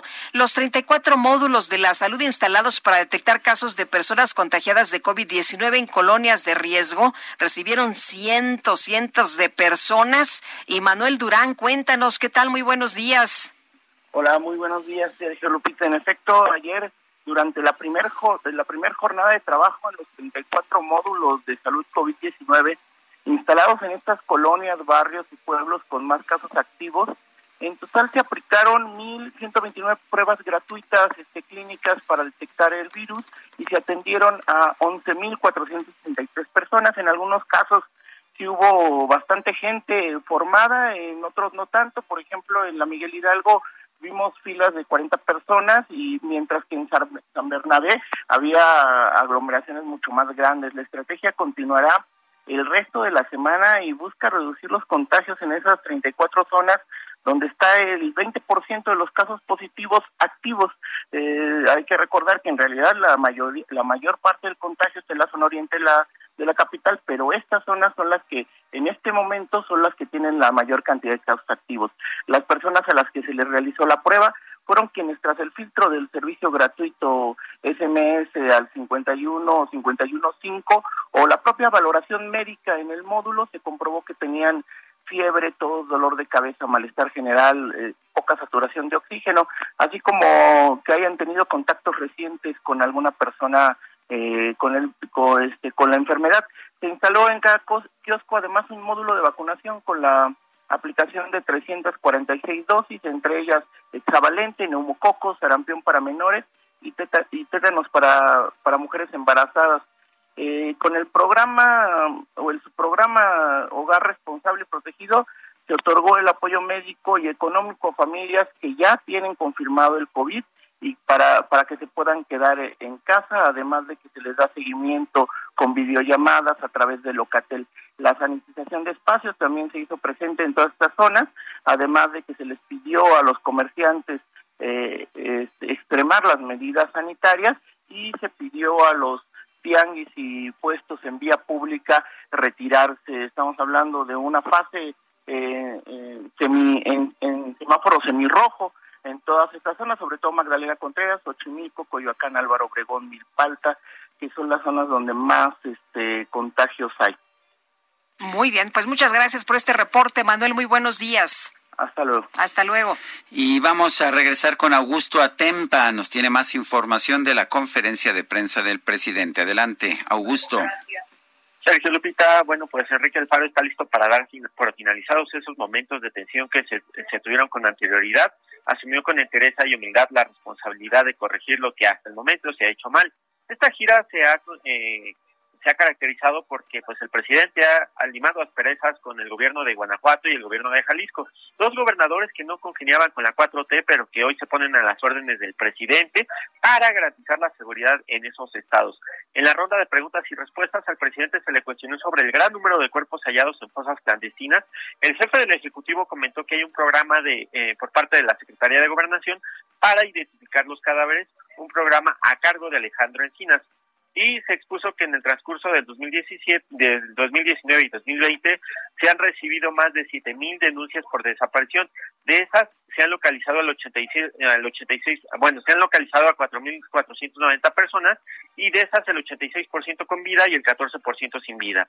Al gobernador también se le cuestionó sobre el compromiso de campaña en donde él mencionaba que no endeudaría al Estado y hoy se ha adquirido más deuda eh, que en otras administraciones el funcionario detalló que la deuda eh, pues puede usarse para financiar eh, proyectos y que esa deuda del Estado es mínima de acuerdo al, ingreso per cápita de cada ciudadano. Dijo que la salud financiera del Estado se encuentra en buena forma y la deuda que se contrató fue para enfrentar la pandemia que pues no se tenía prevista. Y hablando de deuda, el presidente destacó que hay el, que se paga más al año, se pagan al año alrededor de 600 mil millones de pesos de interés de una deuda pública que se heredó por más de 10, 10 billones de pesos. En ese mismo sentido, eso mismo pasó con los estados, quienes por interés de deuda dejaron de pagar y la única manera de incrementar, eh, de pagar esta deuda fue incrementar sus impuestos. Dijo que es legítima la demanda de los estados y municipios para modificar la fórmula de reparto de recursos fiscales de la participación federal. Y otro tema que también se le cuestionó a Enrique Alfaro fue sobre las manifestaciones en el caso de Giovanni López, aquel albañil que, como bien lo mencionaba, no se puso tapabocas y fue arrestado y además fue encontrado su cuerpo sin vida. Se, el, al gobernador se le cuestionaron y se, él mencionó que se acordará con el gobernador, más bien se acordarán que el gobernador señalaba a gente de Morena como los representantes de los movimientos que afectaron el Estado, pues el gobernador dijo que hoy platicará con el presidente, le entregará grabaciones y testimonios que confirman que hubo participación exterior del, del Estado y esa información solamente se la va a entregar a él para que él tome decisiones y dijo que no fue fácil lo que se vivió en esos días. Jalisco le refrenda su respeto y aprecio a López Obrador y fue claro y dijo que ya no habrá más confrontación con el presidente. En el caso de Giovanni López, las, eh, los policías están detenidos y el, el, el Poder Judicial se encargará de proporcionar justicia y ya no le corresponde al gobernador. El presidente dijo que pues la Fiscalía General de Justicia de la República mantiene las investigaciones.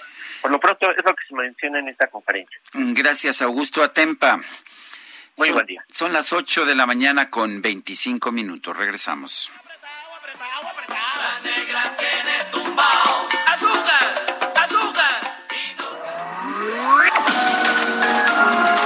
Sergio Sarmiento y Lupita Juárez quieren conocer tu opinión, tus comentarios o simplemente envía un saludo para ser más cálida esta mañana.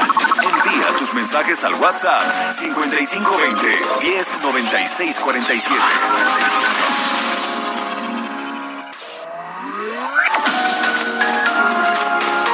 Continuamos con Sergio Sarmiento y Lupita Juárez por El Heraldo Radio.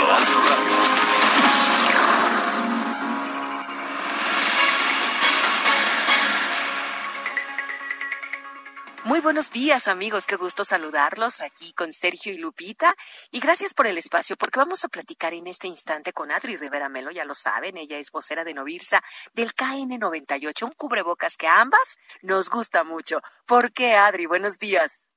Muy buenos días mi querida Moni, amigos. Pues sí, yo coincido contigo, Moni. La verdad es que el KN98 eh, pues es de mis favoritos, es de mis cubrebocas favoritos. Mira, sabemos que las capas de un cubrebocas de alta calidad, como el KN95, protegen un 99%. El KN95 fue reconocido científicamente, de hecho, como uno de los más perfectos cubrebocas en términos de calidad y protección. Pero en Europa se presentó el KN98 que es la evolución del KN95. ¿Por qué? Porque tiene cinco capas de alta protección. Y tenemos una promoción extraordinaria para todos los que nos están escuchando en estos momentos, porque si llaman al 800 mil escuchen muy bien, en la compra de un paquete con cinco cubrebocas KN98 van a recibir otros cinco KN98 completamente gratis. Y esto hace que prácticamente el precio del mejor cubrebocas que pueda comprar sea al mismo precio que un cubrebocas de mediana calidad. Pero eso no es todo, porque además con su compra y pagando con tarjeta van a recibir un regalo con valor de más de mil pesos. Vale la pena que se animen y que llamen en este momento. Claro, el número de nuevo. El número para que marquen es el 800 23 mil. Recuerden, en la compra de un paquete con cinco cubrebocas KN98 reciben otros cinco completamente gratis. Muy bien. Regalo de más de mil pesitos. Está excelente. KN98, cinco capas de protección al 800 Mil. Muy bien, Adri. Muchas gracias. Gracias, Moni. Buen día. Buen día. Regresamos con Sergio y Lupita. Jaque Mate con Sergio Sarmiento. En México tenemos una tradición muy saludable de intelectuales públicos, intelectuales que han cuestionado al régimen y que han permitido, de hecho, la transición a lo que hoy tenemos, que es una democracia con alternancia de partidos en el poder. No podemos olvidar, por ejemplo, la labor que tuvieron en el pasado eh, quienes pelearon en contra del sistema del partido único mm, del PRI, quienes ah, como Octavio Paz en aquel famoso encuentro, encuentro sobre la libertad que tuvo lugar en 1990, pues cuestionaban, cuestionaban ese régimen del PRI que resultaba, como decía eh, Enrique Krause, una dicta blanda o lo que llamó Octavio Paz el logro filantrópico. Toda esa tradición del intelectual público, del intelectual que se opone al gobierno, ha sido muy saludable para nuestro país. Sin embargo, el presidente de la República ayer reaccionó de forma muy negativa ante una carta de intelectuales pues que pedían algo que fue lo mismo que pidieron, por ejemplo, los del Grupo San Ángel allá en el año 2000, eh, oponerse a un sistema, a un sistema que tenía poderes excesivos.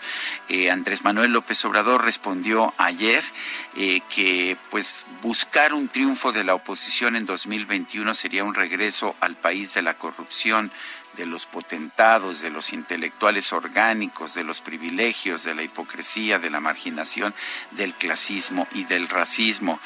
Bueno, uno puede estar a favor o en contra de una determinada posición política, puede uno pues creer en las posiciones izquierdistas, en las posiciones liberales, en las posiciones conservadoras y hacerlo de manera genuina. Lo que no se vale ya en este país me parece es descalificar a quien piense distinto, sobre todo cuando la descalificación viene desde el poder. Yo soy Sergio Sarmiento y lo invito a reflexionar.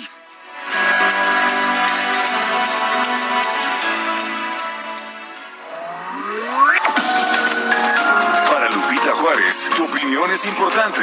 Escríbele a Twitter en arroba Lupita Juárez H. Ya se fue vuelta de aquí, fuera de nuestra nación. Ya se fue para la China, para curar su ambición. Huerta el verdugo tirano. Ay, Guadalupe Juárez, efectivamente. Ayer, ayer se, se, festejó, se celebró un aniversario de la fecha en que en 1914 Victoriano Huerta fue vencido por las fuerzas constitucionalistas. Y bueno, lo único que puedo decir es que al parecer no todo el mundo está muy claro acerca de quién fue Victoriano Huerta. Resulta que la Secretaría de Cultura de la Ciudad de México publicó un un cartel, publicó uno de estos... Uh, un post, un ¿no? post en que decía precisamente 15 de julio de 1914, Victoriano Huerta renuncia a la presidencia de México ante el inevitable avance triunfal de las fuerzas constitucionalistas.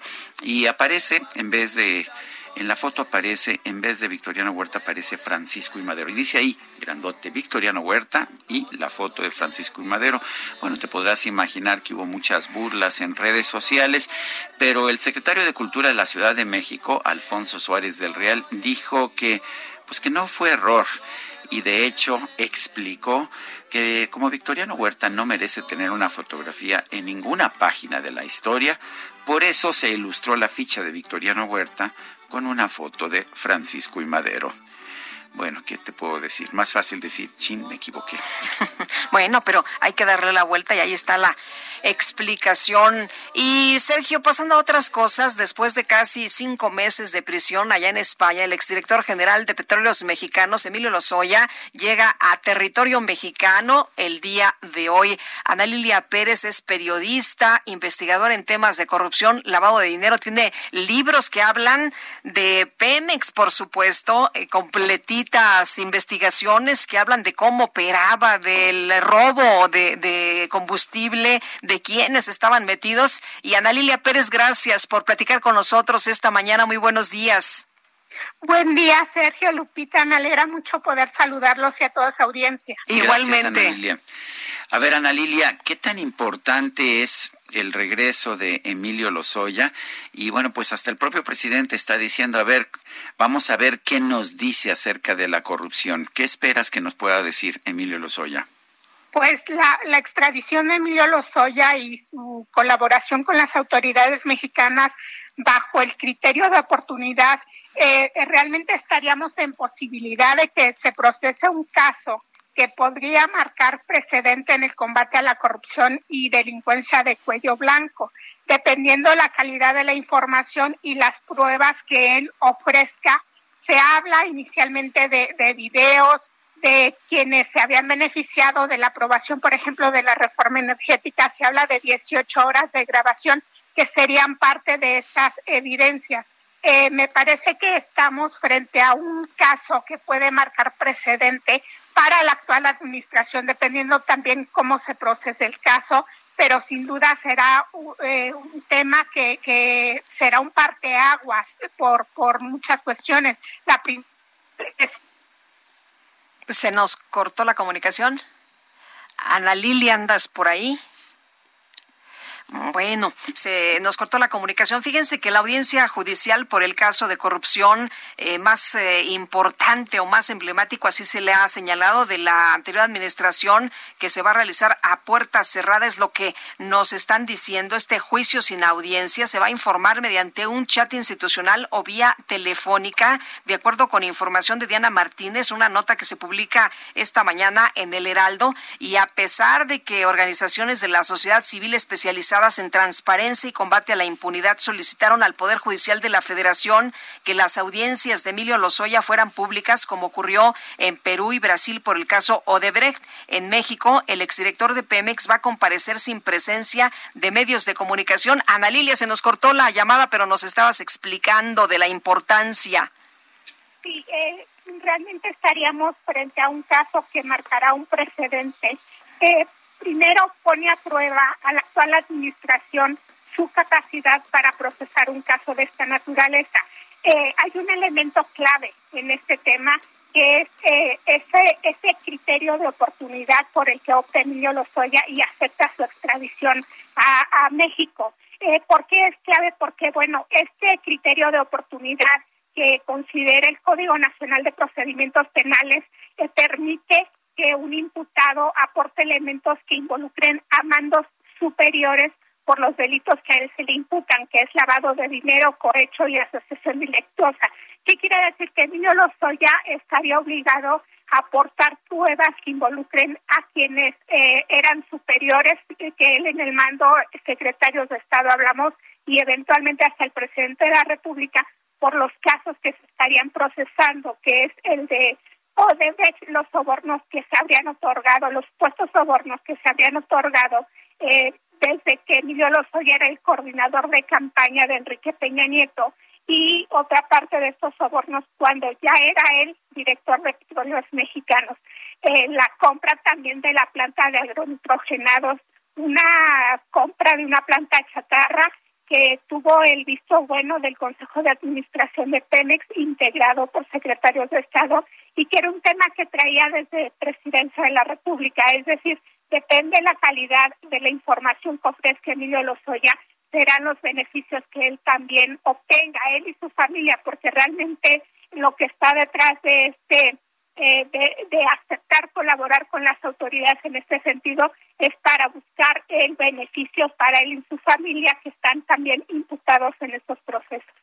Muchos dijeron de los legisladores que han sido mencionados de que pues tuvieron eh, que ver que por ahí les dieron algún apoyo económico, ¿no? Les hubieran dado algún apoyo económico. Ya algunos han dicho, no, nosotros ni siquiera eh, teníamos ninguna relación con Emilio Lozoya, Ana Lilia.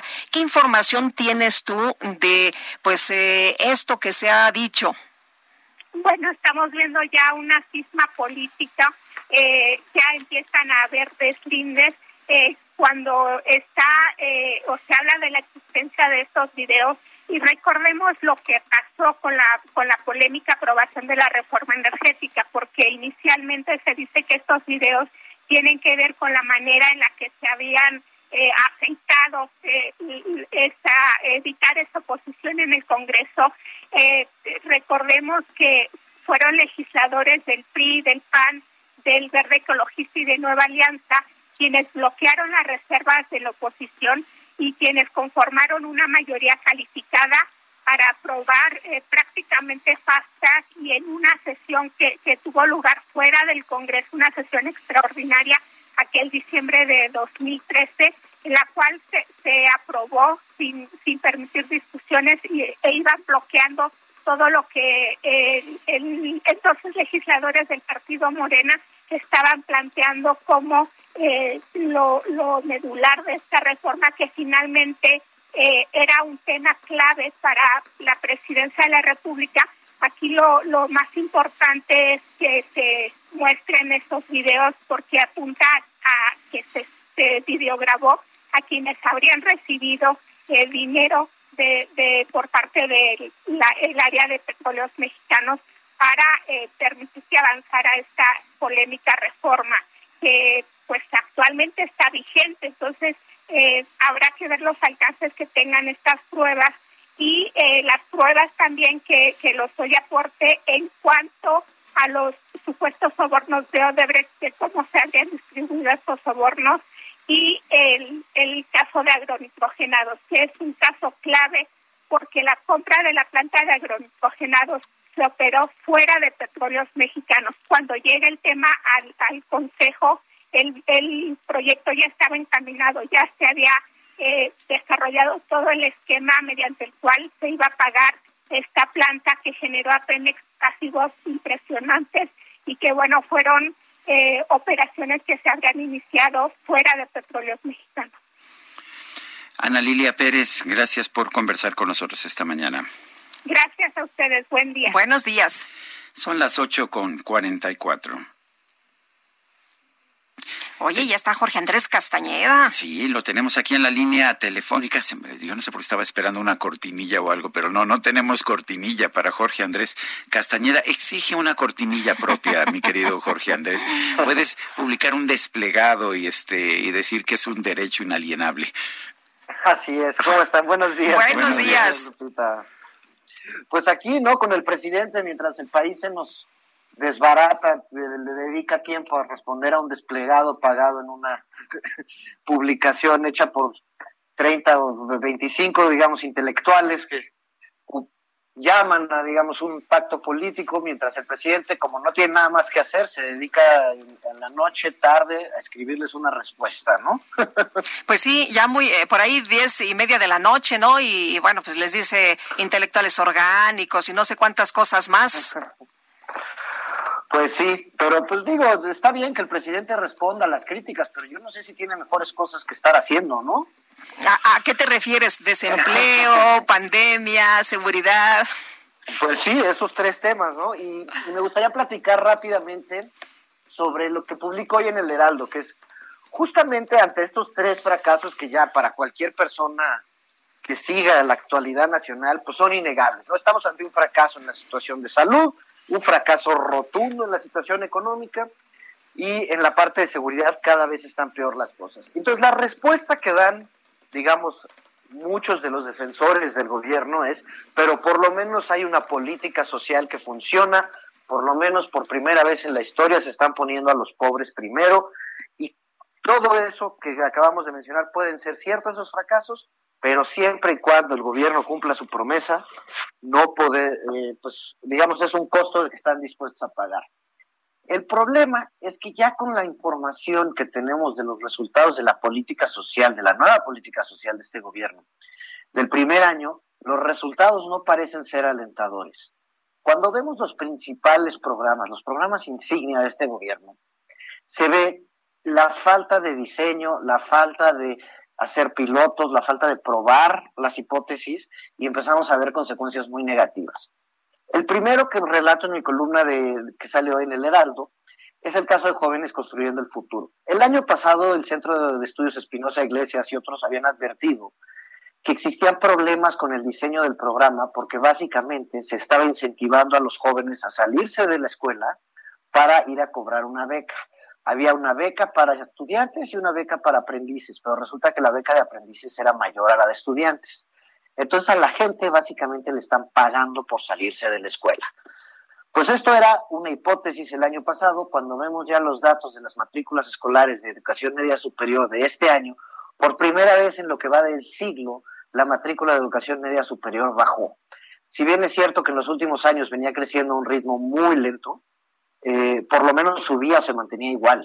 Este año, 95 mil estudiantes menos están en la matrícula de educación media superior no es necesariamente atribuible todo ese cambio a jóvenes construyendo el futuro, pero si le estás dando dinero a la gente para que se salga de la escuela, pues no es sorprendente que encuentres eso, ¿no? Claro, pues tienes incentivos, ¿para qué te esfuerzas?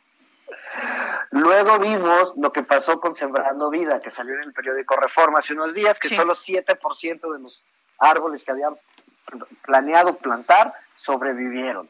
Y aparte de que este programa genera incentivos para cortar árboles para conseguir el dinero del Sembrando Vida. Otra vez, una ocurrencia que se transforma en una política pública y que no se diseña y que no queda bien. Y el programa más grande de este gobierno, que son las becas Benito Juárez para la educación básica, que básicamente reemplazó a Prospera, que tenía muchos problemas, Prospera, no hay que tampoco hacerse ilusiones que era lo mejor del mundo. Pero este programa que reemplaza Prospera pues tiene menos de la mitad de los beneficiarios y en la primera evaluación del Coneval que dirige una persona puesta por este gobierno, se dice que no hay criterios para identificar a las familias, a las familias les está costando dinero eh, ir a sacar sus becas y no está ni siquiera claro cómo está funcionando el sistema y no hay un padrón. El caso es de que son menos beneficiarios y no se les está llegando a la población más pobre de México. El problema es que estamos ante la crisis económica más grande de la historia moderna, donde entre 10, 15 millones de personas más van a, ser parte de la estadística de pobreza, desafortunadamente. Y si no tenemos una política social real, pensada, para atender esto, y seguimos con esta política social con base en ocurrencias, no vamos a salir del atolladero. Hay propuestas allá afuera. Está, por ejemplo, el ingreso básico vital. No es la panacea, pero es lo que hay hoy, es una propuesta real para ayudar a la gente que está pasando por momentos muy complicados. El gobierno, para variar, hace, se hace de oídos sordos, no escucha ninguna de las propuestas que no se le ocurren al señor mientras escribe sus eh, sus respuestas. Sus respuestas. y entonces estamos en una situación cada vez peor, desafortunadamente. Pues como siempre, Jorge Andrés. Sí. Oye, pues sí, el, presidente eh, tiene tiempo para todo, ¿no? Anda en gira y de todas maneras se dio su, su tiempo para contestar esta. No, pero ya sabemos que, él considera que gobernar es muy fácil y, acuérdate cuando. No tiene ciencia, no tiene ciencia. acuérdate cuando estaba encerrado en Palacio Nacional, no sabía qué hacer con él mismo. Pero bueno. No, estaba escribiendo de calos. Así es. Bueno, muchas gracias, Jorge Andrés. Gracias a ustedes, que tengan un buen día y saludos al auditorio. Hasta luego, muy buenos días. Oye, y vámonos con más información. Ricardo Gómez desde Jalisco con este reporte de las manifestaciones que se llevan a cabo por la gira del presidente López Obrador por el Estado. Cuéntanos, Ricardo. Lupita, buenos días. Sergio, buenos días. Así es, el día de hoy, pues Guadalajara amaneció dividida con la visita del presidente separados por el flujo vehicular, simpatizantes y detractores de la Cuarta Transformación acudieron a la quinta región militar para manifestar su apoyo o descontento de lo que ha sido el gobierno de México. En momentos bajó a un ambiente tenso, pero que no pasó del intercambio de ideas con el respectivo corte de manga. Alrededor de 100 personas acudieron con mantas, cartulinas y hasta cartones de huevo, en las que colocaban mensajes de apoyo al presidente. El recurso también usado por un número similar de los críticos a él, pero con mensajes negativos. Ambas manifestaciones fueron repudiadas por los automovilistas, quienes hicieron sonar sus claxones eh, pues están eh, interrumpiendo el tráfico. A esta manifestación también acudieron, Sergio Lupita, eh, cerca de 60 maestros que están exigiendo el pago de sus quincenas. Hay unos casos en los que se les deben incluso hasta 10 por parte de la Secretaría del Estado y de la Federación. En este momento estamos fuera de la región, de la quinta región militar del Colegio del Aire, donde se llevó a cabo la mañanera y hay un convoy de coches que ya viene saliendo porque donde de donde está la manifestación de simpatizantes y detractores hacia donde se llevó a cabo la mañanera son alrededor de dos kilómetros de distancia y eh, ahorita ya hay eh, movimiento por parte, al parecer, de un flujo de personas que vienen de, de donde se llevó a cabo eh, la conferencia de prensa del presidente Andrés Manuel López Obrador. están esperando las personas a que salgan eh, pero ya en este momento están desviando el flujo de coches, el convoy que viene de, de Colegio del Aire hacia otro lado, Sergio Lupita. Nos mantenemos atentos a la manifestación, sí, en algún momento tensa, pero se dividieron y ya no pasó a mayores.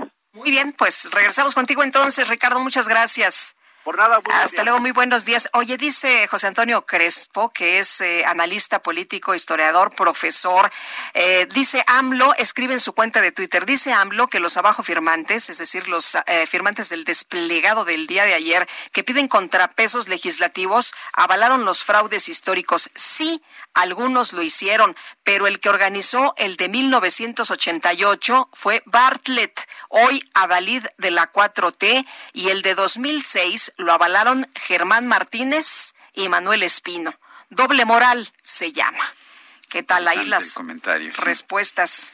Son las nueve, las, las ocho de la mañana con cincuenta y tres minutos. La Junta de Gobierno de InMujeres, el Instituto Nacional de las Mujeres, autorizó una reducción presupuestaria de 75% para los gastos del organismo. Este recorte de más de 150 millones de pesos fue aprobado por 13 votos a favor, 10 en contra y 3 abstenciones. Es consecuencia del decreto de austeridad publicado por el Ejecutivo el 23 de abril y pues es muy claro que va a emascular por, perdón por la eh, pues por el símil que estoy utilizando en este caso del Instituto Nacional de las Mujeres, va a emascular este InMujeres para poder realizar sus funciones. Lo bueno es que nos dice el presidente que las mujeres están viviendo con menos problemas que nunca, que ya no hay violencia, que las mujeres están todas muy contentas. Son las 8 de la mañana con 54 minutos. Guadalupe Juárez y Sergio Sarmiento estamos en el Heraldo Radio. Nuestro teléfono para mandarnos mensajes por WhatsApp es el 55 2010 96 47. Regresamos.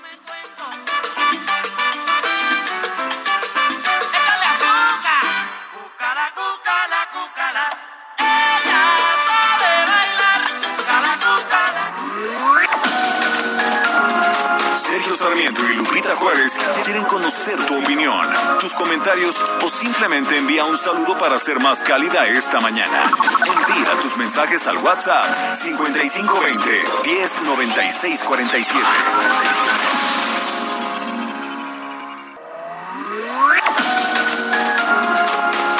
Continuamos con Sergio Sarmiento y Lupita Juárez por El Heraldo Radio.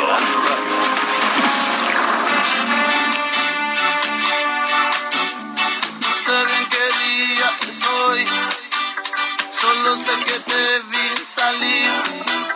Y en cinco minutos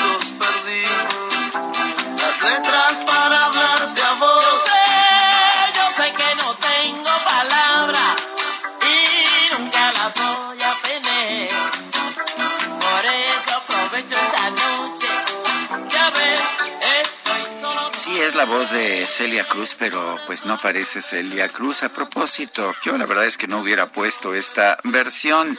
Ay, a de mí vasos vacíos con a mí los- me gusta, me Seguro gusta. que tú la impusiste con los fabulosos Cadillacs, pero bueno, aquí está. ¿Cómo se ve?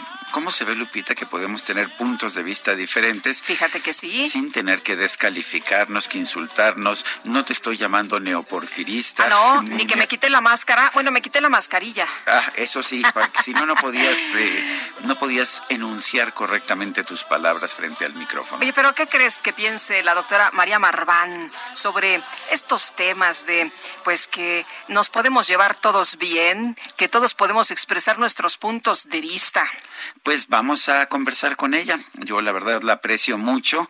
María Marván es investigadora del Instituto de Investigaciones Jurídicas de la UNAM y una, pues una de estas grandes personalidades del, del mundo intelectual mexicano, una de esas intelectuales públicas pues que hoy resultan al parecer tan ah, tan incómodos y que en el pasado de hecho fueron pues los que impulsaron el cambio y la alternancia de partidos en el poder. Doctora María Marván, María Marván, ¿cómo estás? Buenos días. Gracias por tomar esta llamada. Muy buenos días, Sergio. Buenos días, Lupita. Buenos días a todos. Buenos días, doctora. Qué gusto. A ver, eh, estamos eh, viendo razones para tener bendito coraje y cuestionar a los neoporfiristas que nos quieren regresar a los tiempos de la corrupción cuando hoy vivimos todos felices, felices, felices y requete bien. Bueno, a ver, yo lo, primero que diría... Perdón, era, es, una, es una pregunta un poquito tergiversada, yo reconozco. ¿eh? Nada más poquito. Sí. Eh, eh, a ver, yo lo primero que diría, si, si vemos las gentes que firmamos ahí, es un grupo sumamente plural. diría yo de muy diversas ideologías, con una preocupación común, que es la preocupación por defender la democracia mexicana, y por México, porque la eh, el caminar hacia hacia esquemas autoritarios o eh, debilitar la democracia, estamos eh, convencidos que nos que nos hace mucho daño y que no que no es por lo que hemos trabajado en los últimos 40 años. Entonces yo lo primero que diría es que, que lo que sí nos une es eso.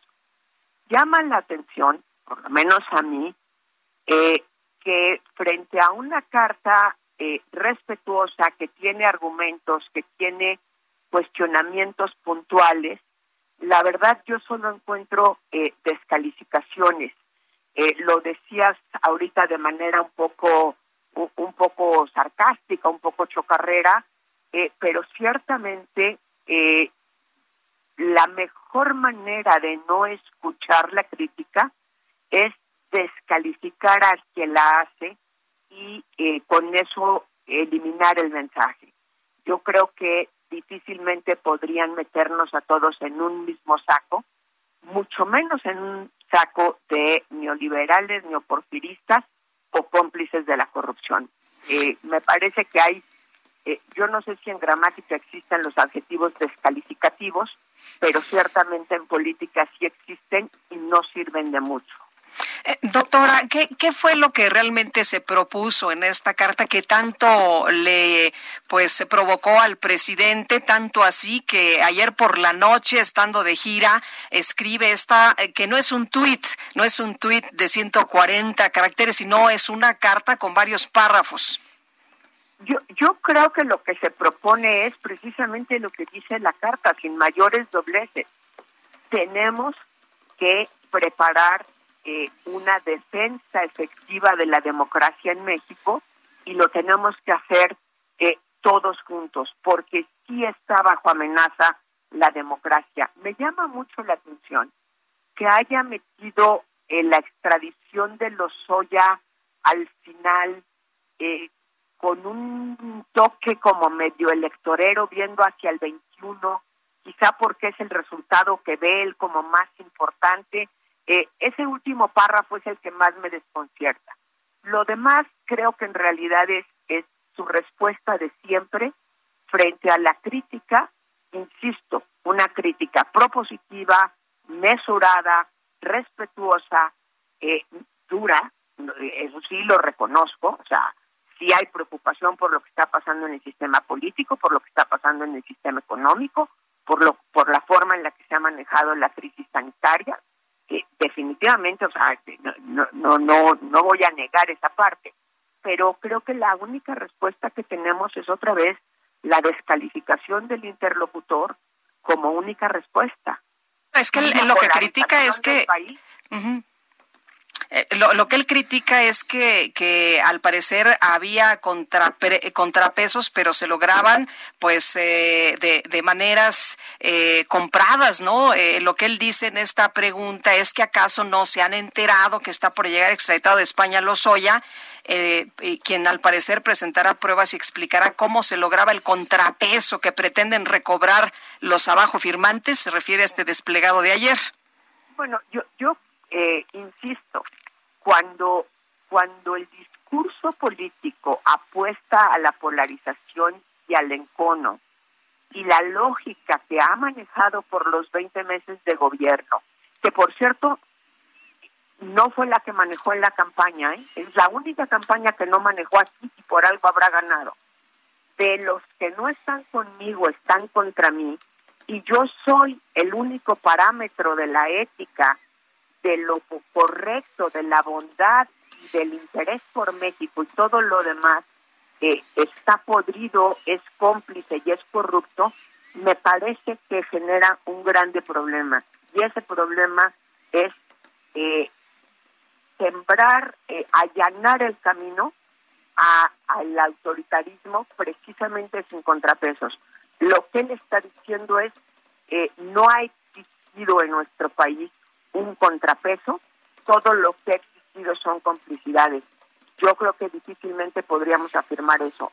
No quiero decir que no haya habido corrupción, que no haya habido componendas entre partidos que no debieron de haber sucedido, que no haya, o sea, por Dios, creo que nadie se atrevería a decir que eso no existe, pero jamás me atrevería a decir que es lo único que ha existido. Creo que hay una diferencia que no es nada más de matiz, es una diferencia sustancial. María Marván, gracias por hablar con nosotros y un fuerte abrazo. Muchísimas gracias y creo que destacaría nada más para cerrar la pluralidad de un grupo de hombres y mujeres que estamos preocupados por la democracia mexicana. Muchas gracias, doctora. Muy buenos días. Gracias, buenos días a ustedes y a su auditorio. Hasta luego. Oye, eh, Walter eh, Rupert es eh, una persona que conocimos, Sergio, porque hablamos con él eh, su hija se puso muy malita, su hija Ana Lucía eh, pues tiene leucemia, aquí ya no hubo manera de conseguirle los medicamentos, eh, tuvo una reacción alérgica, eh, se le estaban suministrando algunas medicinas y bueno, pues tuvieron que abordar un avión rumbo a Zúrich allá en Suiza, porque ahí la pequeña de tres años recibiría un, un tratamiento completo. Ana Lucía, tenemos entendido, pues está grave y Walter, gracias por platicar con nosotros esta mañana.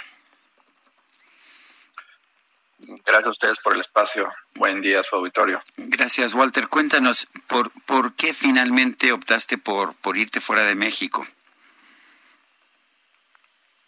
Pues nosotros desde septiembre de 2019 empezamos a eh, pedir el, el, apoyo de las autoridades de salud federales para conseguir un medicamento que mi hija necesitaba. Eh, esto debido a, que se le administró un medicamento eh, llamado asparaginasa, L-asparaginasa, de mala calidad, eh, que le produjo una reacción adversa, un choque anafiláctico, y eso derivó a que se volviera alérgica a ese fármaco y pues había que escalarle a otro para seguir con el tratamiento contra la leucemia. Desde septiembre hasta enero, pues ella estuvo con, con el tratamiento incompleto, eh, y pues debido a la escasez, al desabasto del medicamento oncológico en México y a la nula respuesta por parte de las autoridades, pues optamos por, por viajar a, Zurich y que ella continuara aquí con, con el tratamiento, ¿no? Walter, ¿cómo sigue Ana Lucía? Sabemos que ha estado grave en los últimos días. ¿Qué les dicen los médicos? Sí, lamentablemente huimos de la falta de medicamento, llegamos aquí a, Suiza, el primer mundo, donde está la tecnología, eh, donde tienen todos los, los, medicamentos que se necesitan, pero la, la experiencia de, del personal médico aquí dista mucho, muchísimo uh, con lo que tenemos en México. Eh, el equipo de, de, doctoras, porque todas son doctoras, el área de hematología del 20 de noviembre, pues son una maravilla esto en México no hubiera pasado. Ella tuvo una, una recaída aquí en Suiza por eh, el mal manejo en su tratamiento. Eh, aquí decidieron que continuara con el protocolo que tenía en México, que se llama eh, Total 15, que es de San Just, pero ellos no lo conocen bien y eso derivó a, malas dosis, a omitir procedimientos eh, que la llevó a tener la recaída y el regreso de la leucemia hace pues casi tres semanas. Lamentablemente el, el martes, eh, por otras negligencias médicas que ocurrieron aquí, ella tuvo un eh, choque séptico ahora, lo que derivó en un eh, paro cardíaco. Eh, la revivieron, mi hija estuvo muerta por cinco minutos, afortunadamente la revivieron y ahorita la tiene viva un, un, aparato que se llama, un sistema que se llama ECMO, eh, que hace las funciones del corazón, de los riñones, de los pulmones. y pues estamos aferrados a la fe, a la esperanza de que mi niña es fuerte y que lo va a conseguir. Pero esto no tendría por qué estar pasando. Nosotros no tendríamos por qué haber viajado si las autoridades nos hubieran hecho caso. Ellos sabían del caso de Ana Lucía, el mismo presidente habló de ella, eh, pero nadie, nadie se comunicó con nosotros, nadie nos dijo no tienen que irse, aquí este es su país, nosotros los vamos a apoyar. Y pues aquí estamos, al igual que muchos niños y niñas mexicanos eh, que están sufriendo eh, por este terrible mal, ¿no? Que es la leucemia. Bueno, y también, pues una lección ahí es que no hay sistema, no hay sistema de salud perfecto, ¿verdad? Sí, eh, pues eh, soluciones las hay. Eh, lo que necesitamos es autoridades que sean capaces, que se comprometan a darle solución al grave problema de, del sector salud y, dejar de dar excusas para todos los problemas que hay. Medicamento hay, porque hay aquí en Suiza, porque hay en España, porque hay en otros países de Latinoamérica medicamento. O sea, no, no, no entiendo cuál es el, el problema y siempre buscar eh, culpables uh, en lugar de asumir las responsabilidades y, re, y resolver los problemas. Bueno, Walter Ruprecht, eh, gracias por hablar con nosotros y, y ojalá que, que todo salga bien con Ana Lucía. Mil gracias, un saludo, que estén muy bien, hasta luego. Un abrazo, Walter, y bueno, pues esperemos que Ana Lucía ay, salga, se cure. Se cure y, y, bueno, pues como él dice, no, no teníamos por qué habernos eh, ido a otro país, pero nadie nos ayudó. Y pues Sergio, sí. hemos visto una falta de medicamentos para no, los niños. Es que no hay medicamentos de, de, de, cáncer. cáncer. Ya el propio gobierno está empezando a reconocer que efectivamente no hay, han ido a, han tratado de comprar el medicamento en Argentina, en la India, algo han conseguido, pero no lo suficiente. Pero el problema es que por razones políticas cerraron la única planta en el país en que se fabricaba este, estos medicamentos oncológicos. Que nos explicaba ayer ingeniero igual, no es de que yo lo busco de ahorita para mañana, no, no se es que tienen que se tardan sí. muchos meses en, en, producir y cuando llegas y dices que quieres uh, 50 mil unidades todos los meses, pues te dicen, pues no. bueno, pues en dos años se las empiezo a surtir. Claro. Son las nueve con catorce minutos. El próximo 29 de julio va a tener lugar un concierto en línea del grupo 10 Siempre Juntos y nos van a ofrecer un tributo a Mecano. Erika Taís, actriz y cantante, está aquí en la línea telefónica. Erika, ¿cómo estás? Buenos días. Muy bien, Sergio, muy buenos días. Aquí atentos, atentos. Muchísimas gracias por la invitación. Cuéntanos de este concierto, de este tributo a Mecano. Sí, claro que sí. Bueno, este, nosotros nos reunimos hace hace cuatro años para formar este grupo. Somos el elenco original de Hoy No Me Puedo Levantar de hace ya 14 años. Y eh, con la batuta de, de, Valeria Vera y de José Daniel, Daniel Figueroa, pues estamos armando un show muy, muy, muy bonito para este 29 de julio. Es un, streaming en donde va a ser una un show aproximadamente de unos 85 minutos. Eh, y vamos a hacer un tributo mecano con las canciones más pues más más representativas. Y vamos a cantar en vivo. Van a haber músicos en vivo, armonías en vivo, las coreografías, llevamos pues ensayando tiempecito, obviamente todo con la sana distancia eh, y con nuestros cubrebocas. Estamos estamos todos muy emocionados con este show. Eh, está a la venta los boletos también en nuestra página de internet, en, en YouTube. Y siempre juntos, ahí pueden encontrar los boletos, podemos tener, pueden también en la noche después del concierto acompañarnos a camerinos, acompañarnos a, pasar una bonita noche, una velada para platicar y para para, para comentar de, del show que, que hicimos. A logística, Erika, cuéntanos un poquito cómo ha sido y bueno, pues eh, qué platican entre ustedes acerca de eh, cuando la gente no está ahí, que ustedes están acostumbrados a verlos, a que les aplaudan, a eh, escucharlos, en fin. Claro que sí. Buenos días, Lupita. Mira, fíjate, lo que pasa es que aquí llevamos tantos años ya de conocernos, tantos años de amistad, tantos años que, hemos pasado por tantas cosas y ahora pues esto tan tan fuerte, ¿no? El, el, el comunicarnos o el podernos expresar con el público por medio de una cámara y como dices, ¿no? No tener esa interacción, pues es un poco extraño, es limitante, ¿no? Es, limitante y, y, bueno, nosotros como artistas obviamente damos todo en, en, en, cámara o damos todo en teatro o damos todo en show, sí nos va a hacer falta esa parte, por supuesto, de, de una sonrisa, de un aplauso. Cabe, cabe mencionar que van a haber 25 personas adentro del Foro Shakespeare, tanto eh, de, técnicos, eh, gente que nos apoya, eh, vestuario, eh, la, van a haber 25 personas adentro del foro precisamente para evitar pues el contacto, el contacto con, con la gente. Pero sí, sí se va a extrañar, por supuesto que se extraña. Es una experiencia nueva.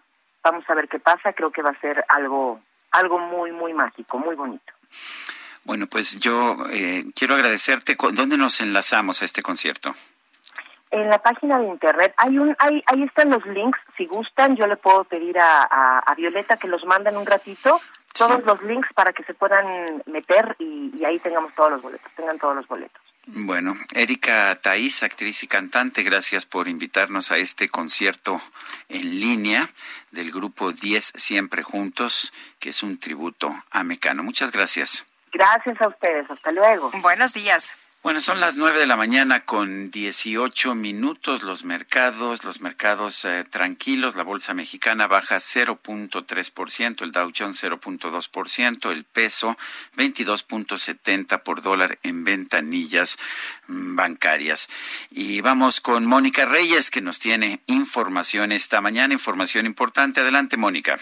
Agradecemos este espacio que nos proporcionan para poder platicar acerca de la salud, esa salud tan importante como dice Aris, tras bambalinas, que debe de ser todos los días. Bueno, pues hoy está con nosotros Aris Chávez, representante de Productos y Tratamientos Politécnico, y bueno, yo quiero que nos hables por favor de Células Master porque te escuché y bueno, dije, todo el mundo debe de conocerlo. Adelante, Aris. Muchas gracias, Moni. Efectivamente, fíjate que hoy vivimos una época muy complicada de salud. Estamos regresando a realizar nuestras actividades. Vemos mucho más gente en la calle, algunos con cubrebocas, algunos no. Y esto pues nos hace un riesgo mucho más fácil de contagio, lamentablemente. Por eso, hoy en día es vital que nuestro cuerpo funcione correctamente en cuanto a enfermedades, pero también en cuanto a sistema inmunológico. Y las células, sorprendentemente, juegan un papel vital en este tipo de padecimientos, especialmente las células madre. Desgraciadamente, nuestras células no funcionan correctamente por falta de nutrientes, la oxidación, que nos hacen blanco fácil de las enfermedades. Por eso el Instituto Politécnico Nacional, en colaboración con el Instituto de Fisiología Celular, llevamos muchos años trabajando en este tratamiento que hoy nos da muchísimo gusto presentar, que es Cellular Master. Es un tratamiento que ha revolucionado por completo el mundo de la medicina con resultados extraordinarios porque nos ayuda a estimular la producción de estas valiosas células madre. Así es, y todo el mundo estamos buscando siempre que nuestras células estén al 100% sanas y perfectas. Bueno, ya está Cellular Master. ¿Cómo funciona, Aris? Cellular Master nos ayuda a estimular la producción de estas células madre. ¿Por qué son tan importantes estas células? Estas células son indispensables en nuestro cuerpo. Por ponerte un ejemplo, van viajando por todo tu organismo buscando qué reparar. Y son nuestras reparadoras por excelencia. Si tú tienes una falla en el hígado, por ejemplo, entonces se convierte en células que son específicas del hígado, destruyen las células que están dañadas, las células que están enfermas y las sustituyen. Por las buenas. Además, nos ayudan, además de regenerar el buen funcionamiento de nuestros órganos, nos ayudan a regenerar tejido, hueso, la piel, brindándole al cuerpo una renovación completa con células nuevas. Mm. Y bueno, pues lo más importante es la sustitución por células nuevas y células jóvenes que nos dan, además de sentirnos bien por dentro, una apariencia por fuera extraordinaria. Exactamente, eso ya lo había escuchado y esto me gusta, me gusta mucho. ¿Qué enfermedades se pueden tratar con Cellular Master? Nosotros en el instituto actualmente tratamos más de 80 enfermedades con resultados desde la primera semana. Tenemos pacientes con cáncer, con tumores, con diabetes, artritis, funciona extraordinariamente en pacientes con Alzheimer y muchas enfermedades más.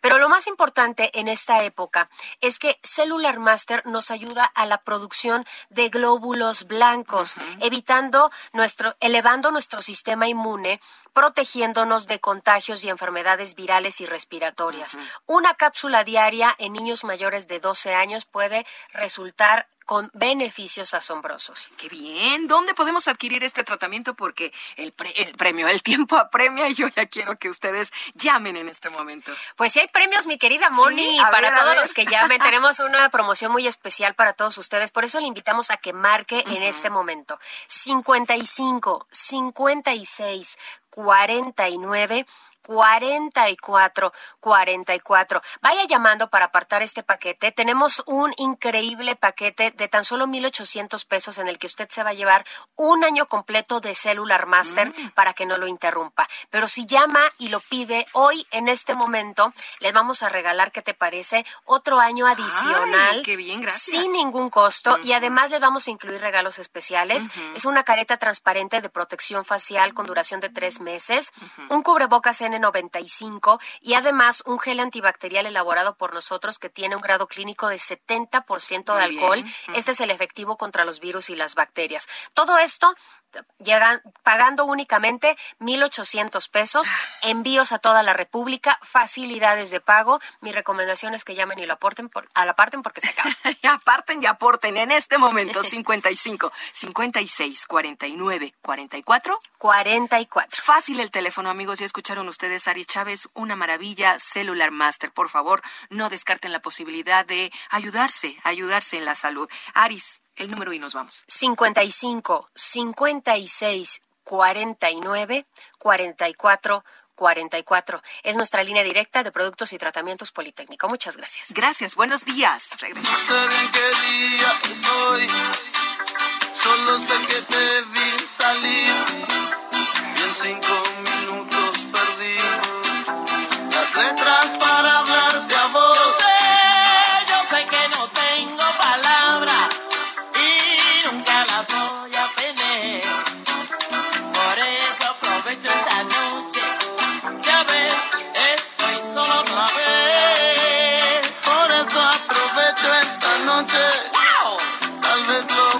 puedas entender. Entiendo.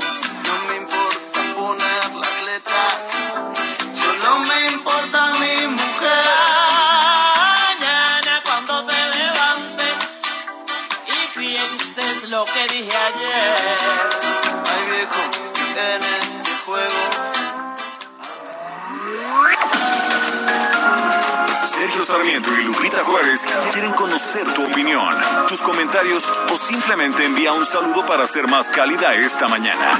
Envía tus mensajes al WhatsApp 5520 109647.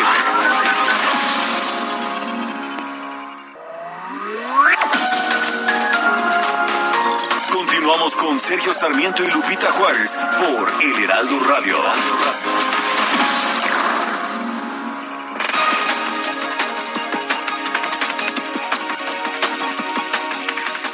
Son las nueve con treinta minutos. Le tenemos un resumen de la información.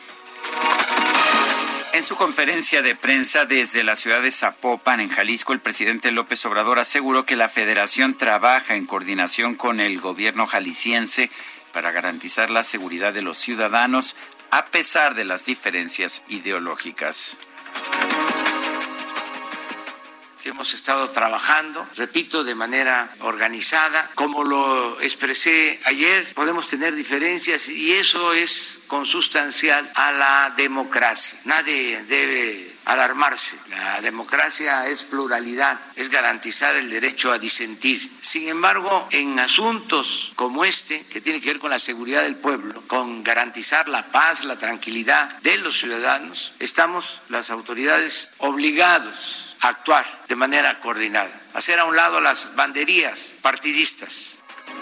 El gobernador de Jalisco, Enrique Alfaro, propuso corregir el rumbo de la relación entre su administración y el gobierno federal para encontrar una estrategia integral que favorezca a todos los mexicanos. Tener diferencias en la manera de ver algunos temas no significa que seamos enemigos. Hablar con la verdad y de frente puede hacerse también con respeto y reconocimiento al presidente de todos los mexicanos. A partir de estas reflexiones quiero darle hoy un mensaje sencillo y respetuoso, sino para poner sobre la mesa toda nuestra voluntad para reconstruir la relación entre el gobierno estatal y el gobierno de la República. Hoy más que nunca, Jalisco necesita de su presidente. Por eso vengo hoy a proponerle que nos demos la oportunidad de corregir el rumbo para iniciar una nueva etapa de diálogo y cooperación por el bien de México. Que lo hagamos a partir de un principio básico, el respeto mutuo. El Instituto Nacional de Antropología e Historia presentó una denuncia ante la Fiscalía General de la República por la venta de documentos históricos provenientes de la Catedral Metropolitana a través de una subasta de la Casa Morton programada para el próximo 21 de julio.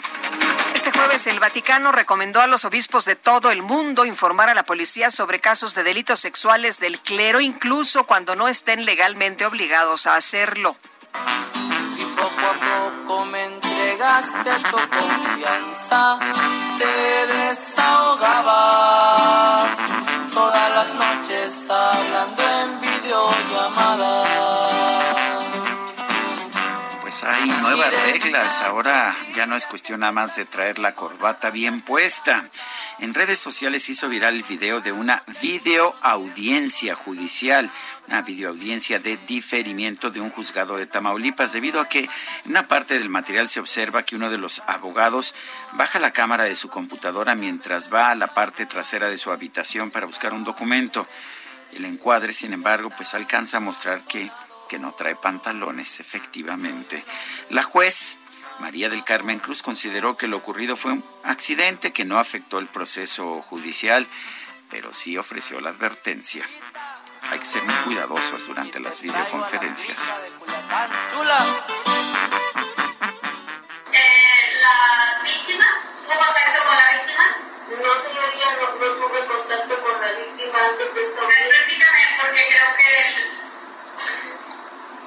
abogado ¿Sí le escuchó? no trae pantalones, está en una audiencia. Sí, traigo pantalones, señoría. Yo lo vi. ¡Atención! La micro deportiva. Chocolate.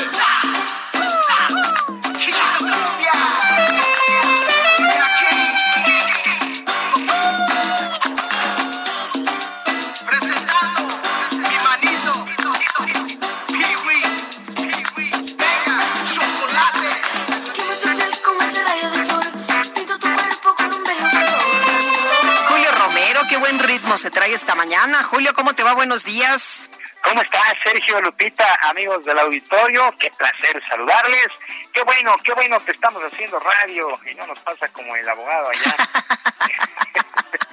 estamos haciendo estamos haciendo radio. Bueno, vámonos rapidísimo con la información deportiva. Este jueves, el día de ayer, el Porto derrotó 2 por 0 al Sporting Lisboa dentro de la fecha 32 y con este resultado se proclamó campeón allá en el fútbol de Portugal. De tal manera, el mexicano Jesús Manuel El Tecatito Corona levantó el trofeo por segunda ocasión con este equipo. El Porto llegó a 79 puntos por 71 del Benfica con dos jornadas por disputarse. Por cierto, el Tecatito Corona, que es titular indiscutible en este equipo, ha aportado cuatro goles, diez asistencias, aunque no pudo estar, no pudo estar en el duelo por el título debido a la acumulación de tarjetas amarillas. Así es que el Tecatito campeón allá en Portugal. Mientras que en Inglaterra, el atacante Raúl Jiménez marcó un gol muy bonito, un gol muy espectacular, pero de nada le sirvió, ya que el Burnley le empató a uno al Wolverhampton, que vio frenadas sus aspiraciones de meterse a competencias allá en Europa. La próxima campaña, dentro de la fecha 36 de Liga, de la Liga Premier, Jiménez marcó el gol al minuto 17, pero en tiempo de compensación en la segunda parte, por ahí del 95, pues el Burnley les empató ante la decepción de todos, de todos los seguidores de el Wolverhampton. Por lo pronto, Raúl Jiménez ha tenido una extraordinaria campaña con este equipo del Wolverhampton. Y previo, y previo a lo que será el clásico esta noche contra las Águilas del América, el duelo será a las 9 dentro de las semifinales de la Copa por México, este torneo de pretemporada. El director técnico de las Chivas Rayadas del Guadalajara, Luis Fernando Tena, informó que ha dado positivo de COVID-19 y no estará presente, lógicamente, para esta noche y para el inicio de la campaña. En una teleconferencia en el canal de Chivas TV, aseguró que se encuentra bien, se encuentra aislado y para el duelo contra las Águilas del América, sus auxiliares Chava Reyes y Alberto Coyote darán las instrucciones desde la banca rojiblanca. Vamos a escuchar a Luis Fernando Tena, técnico de las Chivas.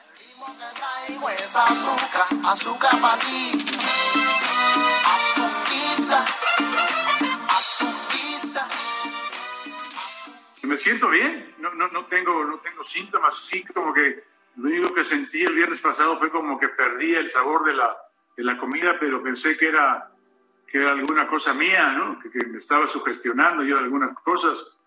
Eh, sí se tiene la incertidumbre de, de, cómo se va a desarrollar todo esto, de, de qué puede pasar, si, si seguiré sin, sin síntomas o si aparecerá alguno, si se puede complicar todo eso, pero en general estoy bien y, y fuerte para, para darle la pelea a este virus.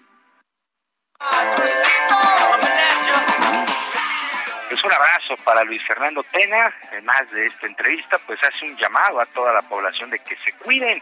Las chivas pues prácticamente están haciendo cada 15 días exámenes y pues Luis Fernando Tena no había tenido contacto con nadie y bueno, pues resultó, resultó contagiado y hace el llamado a toda la población a que se cuiden.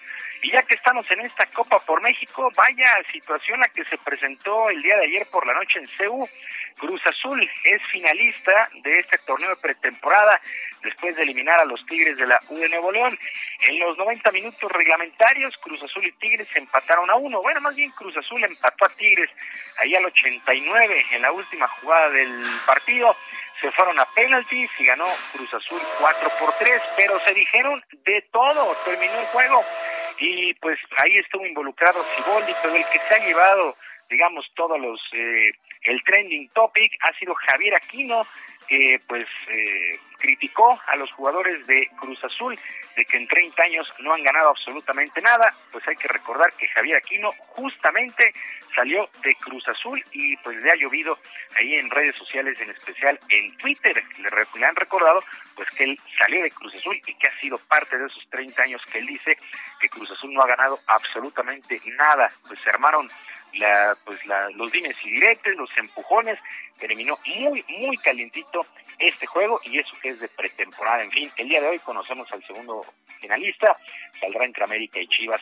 En otras cosas, el mariscal de campo Dak Prescott y la directiva de los Vaqueros de Dallas no llegaron a un acuerdo multianual, por lo que el jugador estará como franquicia la próxima temporada del fútbol americano de la NFL. En el día límite, que fue ayer, no se pusieron de acuerdo en el tema salarial y aunque este año ganará 31.4 millones de dólares, pues el objetivo de asegurar varios años con la estrella solitaria simple y sencillamente no se cumplió. Se habla de que el pasador pretendía los 40 millones por temporada, pero sus números, honestamente, pues no lo han respaldado. Aunque ha jugado como titular todos los encuentros y llegó a ligar 11 triunfos en 2016 para ganar la división, pues en postemporada no ha pues no ha rendido lo que se esperaba de él. El día de ayer, pues ahí en vía WhatsApp platicábamos con nuestro ingeniero de audio, nuestro buen amigo Adrián, y los dos coincidíamos en que estaba loco Dak Prescott, pues la verdad es que pues le ofrecían más de 100 millones de dólares un contrato y él no los aceptó, jugará este año como franquicia y vamos a ver más adelante tendrá que responder si algún otro equipo se interesa en él. Bueno, la Organización Nacional Estudiantil de Fútbol Americano, la ONEFA, decidió cancelar su temporada de Liga Mayor debido a la actual pandemia. Luego de unos meses de incertidumbre, los 32 equipos que conforman el organismo tomaron esta decisión. En los próximos días se hará el anuncio oficial, además de una asamblea donde se definirá, entre otras cosas, la elegibilidad de los jugadores que cumplirían su quinto año en este 2020, a ver qué es lo que sucede con estos jugadores, si les van a permitir eh, pues terminar de una manera pues adecuada esta elegibilidad. Y luego del rumor de que el piloto mexicano Sergio Pérez podría dejar la escudería Racing Point por la llegada del alemán Sebastián Vettel, pues cientos de usuarios en Twitter se unieron para apoyar al tapatío con el hashtag Keep Checo, mantengan a Checo. Checo no nada más representa a México, representa a toda América Latina. Checo Pérez y Sebastián Vettel sería la mejor dupla para el equipo. Son de lo que, pues, de lo que se pudo leer en Twitter, recordando que el periódico Bild, pues, eh, ha asegurado que Checo sería el sacrificado con la llegada de Fetel y pues solo quedaría Lance Stroll, que hay que señalarlo, pues es el hijo del dueño, Lance Stroll, allá en Racing Point y pues el dinero invertido pues no lo dejaría fuera justamente al hijo del dueño, pues vamos a ver qué sucede con Checo Pérez tras este rumor de la llegada del alemán Sebastián Vettel a la escudería Racing Point. Sergio Lupita, amigos del auditorio, la información deportiva este jueves. Muy bien, muchas gracias, Julio. Que tengan un extraordinario día, un abrazo. Son las nueve con cuarenta y dos minutos. Bueno, en tiempos de pandemia, una opción para entretener a los niños en casa es un curso de verano, claro que online. Elsie Sánchez es fundadora de Smart Heart Games y la tenemos en la línea telefónica. Elsie Sánchez, buenos días. Sergio Lupita, qué gusto saludarlos a ustedes ese auditorio. Igualmente, muy buenos días. A ver, cuéntame, ¿qué, qué hacemos con los chamacos? ¿Qué los ponemos a hacer? Que sea, que sea, pues que no sea nada más perder el tiempo. Mira, Sergio, en realidad esto empieza como un curso de verano basado en desarrollo de inteligencia emocional, autoconocimiento y eh, fortalecer la autoestima. Lo que nosotros queremos más allá de entretener a los niños es educarlos. Me parece que este tipo de habilidades pues no nos las enseñan en la escuela y queremos pues empezar a poner nuestro granito de arena en hacer un cambio pues en este mundo porque pues hoy más que nunca nos damos cuenta que necesitamos estas habilidades en todas las áreas de nuestra vida. Es así que, arrancamos con este curso de verano, que tenemos siete talleres en donde a través del juego estamos desarrollando estas habilidades. ¿De qué edades estamos hablando, Elsie, y cuánto tiempo tienen que estar los niños ahí, pues, eh, atentos con este curso? Mira, estamos eh, empezando esta semana, estamos de 11 de la mañana a 2 de la tarde y digamos que lo más bonito es que lo estamos haciendo a través del juego. Los estudios demuestran que la neuroeducación eh, tiene esta filosofía de que a través del juego aprendemos muchísimo mejor pues que a través de leer, que a través de un curso normal. Y justo lo que nosotros queremos, que con experiencias y que con juegos los niños puedan reflexionar acerca de estos temas que son pues básicos en nuestra vida, que nos hemos dado cuenta en este encierro que los necesitamos más que nunca. ¿Cómo, cómo, se contacta la gente? ¿Cómo, ¿Cómo puede la gente pues inscribirse a estos cursos de verano? Sí, mira, estamos en redes sociales como Smart Games y también nos pueden se pueden comunicar con nosotros al 55 72 21 70 26. Y pues yo los invitaría pues a que se den esta oportunidad porque eh, eh, desarrollar estas habilidades en realidad pues no no tenemos como muchas opciones para niños, ¿no?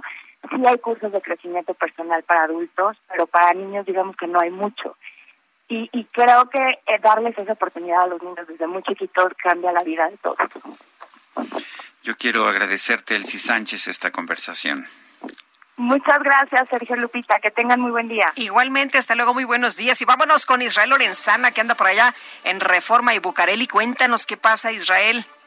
Lupita, muchísimas gracias, Sergio. Un gusto saludarles esta mañana. Tenemos información para los automovilistas que se desplazan a través del eje en su tramo Guerrero y su continuación Bucareli. Exactamente en este punto, al cruce con Reforma, hay asentamientos considerables. Por un lado, el lento cambio de luces en los semáforos y por otro, los vehículos que atraviesan con dirección hacia la avenida de los insurgentes. Hay que anticipar su paso, por suerte superando la avenida Morelos, la circulación mejora para incorporarse hacia avenida Chapultepec o más adelante los que siguen marcha con dirección hacia la avenida Cuauhtémoc. A través de reforma, la circulación aceptable, por lo menos en el tramo que comprende aquí la zona de Bucareli y con dirección hacia la zona de avenida Hidalgo. Sergio Lupita, la información que les tengo. Muy bien, Israel, muchas gracias. Buenos días.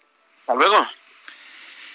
Son las, las nueve, nueve de la mañana con cuarenta y seis minutos, nueve con cuarenta y seis. Le informábamos temprano en la mañana que a nivel internacional la decisión de un alto tribunal europeo eh, señalando que eh, empresas como Google o como Facebook no pueden mantener la información de sus clientes, la información que van generando sus usuarios en los Estados Unidos, que tienen que mantenerla en Europa, eh, puede un serio problema económico y puede obligar a las empresas como Google, Facebook o Twitter a una de dos o a pues establecer servidores en Europa duplicando los que tienen en otros lugares del mundo o a retirarse del segundo mayor mercado del mundo. Bueno, y después del veto en Reino Unido la tecnología 5G de Huawei, el gobierno de Nueva Zelanda pues no cierra la puerta, eh, deja abierta la posibilidad de trabajar en el futuro con el gigante chino de las telecomunicaciones a través de un comunicado de prensa.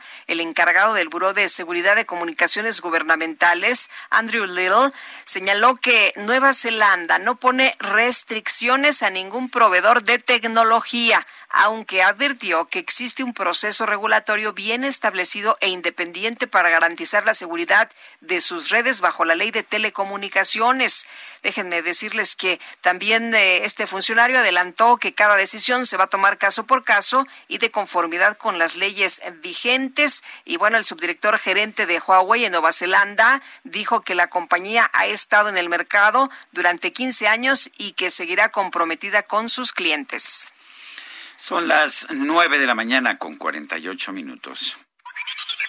Acompaña a la chef Ana Martorell a descubrir el secreto para encontrar el sabor imposible que obsesiona. Bienvenidos a Gastrolab con Sergio Sarmiento y Lupita Juárez.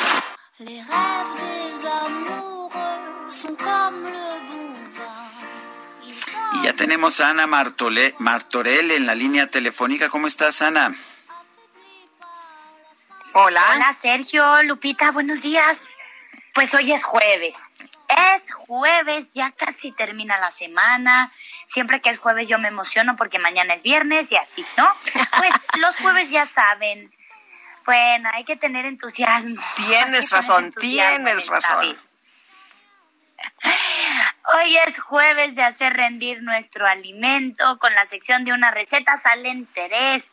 Y qué mejor que estos días que nos hemos dado para, para realmente poner algunas teorías en práctica. Les voy a recordar, es muy fácil, demos prioridad a cocinar en la semana ciertas recetas e ingredientes de las que podemos obtener varios platillos. Hoy les voy a ayudar con una preparación para que tengamos excelentes platillos nutritivos y además mexicanos. ¿Cómo de que no? Pues esta vez, híjoles, para que vayan pensando, solamente necesitamos tomate verde, cilantro, chile serrano, ajo y un pedazo de cebolla y obviamente un poquito de sal. Todo esto lo vamos a poner en una licuadora y vamos a obtener de esta manera una salsa verde cruda que, ¿qué les digo? Para chuparse los dedos. Ya que tenemos una salsa verde cruda, estamos de acuerdo que en el refrigerador es algo que no debe de faltar. Licuémosla y ahí les va, para que parezca de molcajete, pero no tardemos tres horas en el molcajete, hay que prender la licuadora a su máxima por unos dos segundos y apagarla. Y volverlo a prender a su máxima dos segundos y apagarla. Así tres veces. Así de esta manera no se va a moler todos los pedazos eh, de, del tomate, del cilantro y va a parecer que le hicimos en molcajete, aunque el sabor pues del molcajete no nos lo va a dar. Bueno, ya que tenemos nuestra salsa, ahí les van las tres recetas que vamos a sacar. Primero que nada vamos a sacar un deliciosísimo guacamole. Simplemente hay que machacarle un aguacate maduro y listo. Vamos a poner una media tacita de salsa verde un aguacate completo, un poquito de sal y de verdad, este guacamole no le va a pedir nada al del vecino, va a ser increíble. Tamales, simplemente echa tu salsa verde a una masa de tortilla de tortillería, pon una cuchara en el centro, no sé, lo podemos poner con pollo, con lo que queramos, la vamos a poner, eh, le vamos a poner una hoja de plátano, esta hay que tatemarla un poco a fuego directo y vamos a cocer a vapor o en una tamalera por unos 10 a 15 minutos y tenemos unos deliciosos tamales de salsa verde. Y bueno, ¿por qué no hacemos unas enchiladas? Esta misma salsa licuala bien y ponla a calentar para que se haga una salsa verde, pero caliente. Y es solamente cosa de poner tortillas en aceite, rellenarlas con queso o con algún pollito, bañarla con esta salsita calientita, ponerle queso y crema y listo, tenemos unas enchiladas verdes que de verdad si no han desayunado, yo sé que ya se les hizo agua a la boca. No sé si a Sergio y a Lupita sí, porque siempre conmigo están sufriendo a estas horas de la mañana. Sergio, Lupita, ¿cómo les gusta más la salsa? ¿Cruda o cocida? A mí cocidita. Yo también cocida. Cocida. Bueno, pues miren, si son como, como, como Sergio y Lupita que les gusta cocida, solo es cosa de licuarla más y de verdad ponerla en el sartén, pero es increíble saber que para hacer una salsa verde solo necesitamos tomate, cilantro, cebolla, ajo y chile serrano. Muy Cinco bien. ingredientes para hacer un mágico platillo. Sergio Lupita, que pasen un bonito día. Muchísimas gracias. Gracias, Ana. Bueno, y vámonos hasta España. Patricia Alvarado nos tiene información sobre el exdirector de Pemex, Emilio Lozoya. Adelante, Patricia, te escuchamos. Lupita, Sergio, muy buenas tardes. Es una información, perdón, muy buenos días. Aquí ya son tardes, son las 16 horas y 52 minutos y esta es una última hora. Emilio Lozoya está camino del aeropuerto para ser embarcado en el avión Bombardier Challenger 605 enviado por la Fiscalía General de la República de México que espera desde hace más de 24 horas en una pista del aeropuerto de Madrid Barajas a que se ultime el procedimiento de entrega del exdirector de Pemex. Eh, Emilio Lozoya habría salido poco antes de las cuatro y media de la tarde del penal de Navalcarnero, que está situado a 35 kilómetros de Madrid, en un furgón policial con extremas medidas de seguridad y se le está esperando en los próximos minutos. Yo no sé cuánto puede transcurrir, a lo mejor 15, 20 minutos más o 30 en el aeropuerto para ultimar los trámites administrativos y sanitarios, eh, tomarle la temperatura antes de que suba al avión y lo, lo último que hay que hacer de migración para que ya suba a la aeronave enviada por México y bueno, pues estará volando en, en breve, quizá en una hora, una hora y media, para llegar a México pasada ya la medianoche. Pues Patricia, muchas gracias por este adelanto, por este pues reporte de último momento. Muy buenos días. Muy buenos días a ustedes. Muchas Hasta gracias. luego. Bueno, se nos acabó el tiempo. Guadalupe son las nueve con cincuenta y cuatro. Eh, te escuchamos mañana. Muy Yo bien. Voy a tomar una prolongada vacación de un día completo. ¿Tan larga? Es así. ¿Tan larga tu vacación? Tengo que ir a revisar cómo están los viñedos allá en. Ah, qué cosa, qué maravilla. Muy bien, pues que la pasen todos muy bien. Sergio disfruta y nos escuchamos el próximo lunes. Nosotros mañana aquí a las 7. Hasta entonces, gracias de todo corazón.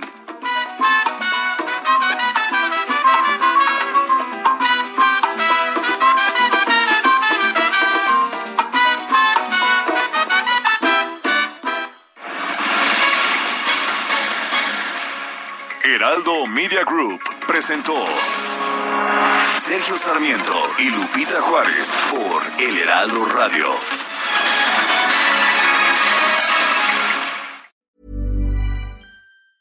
Planning for your next trip?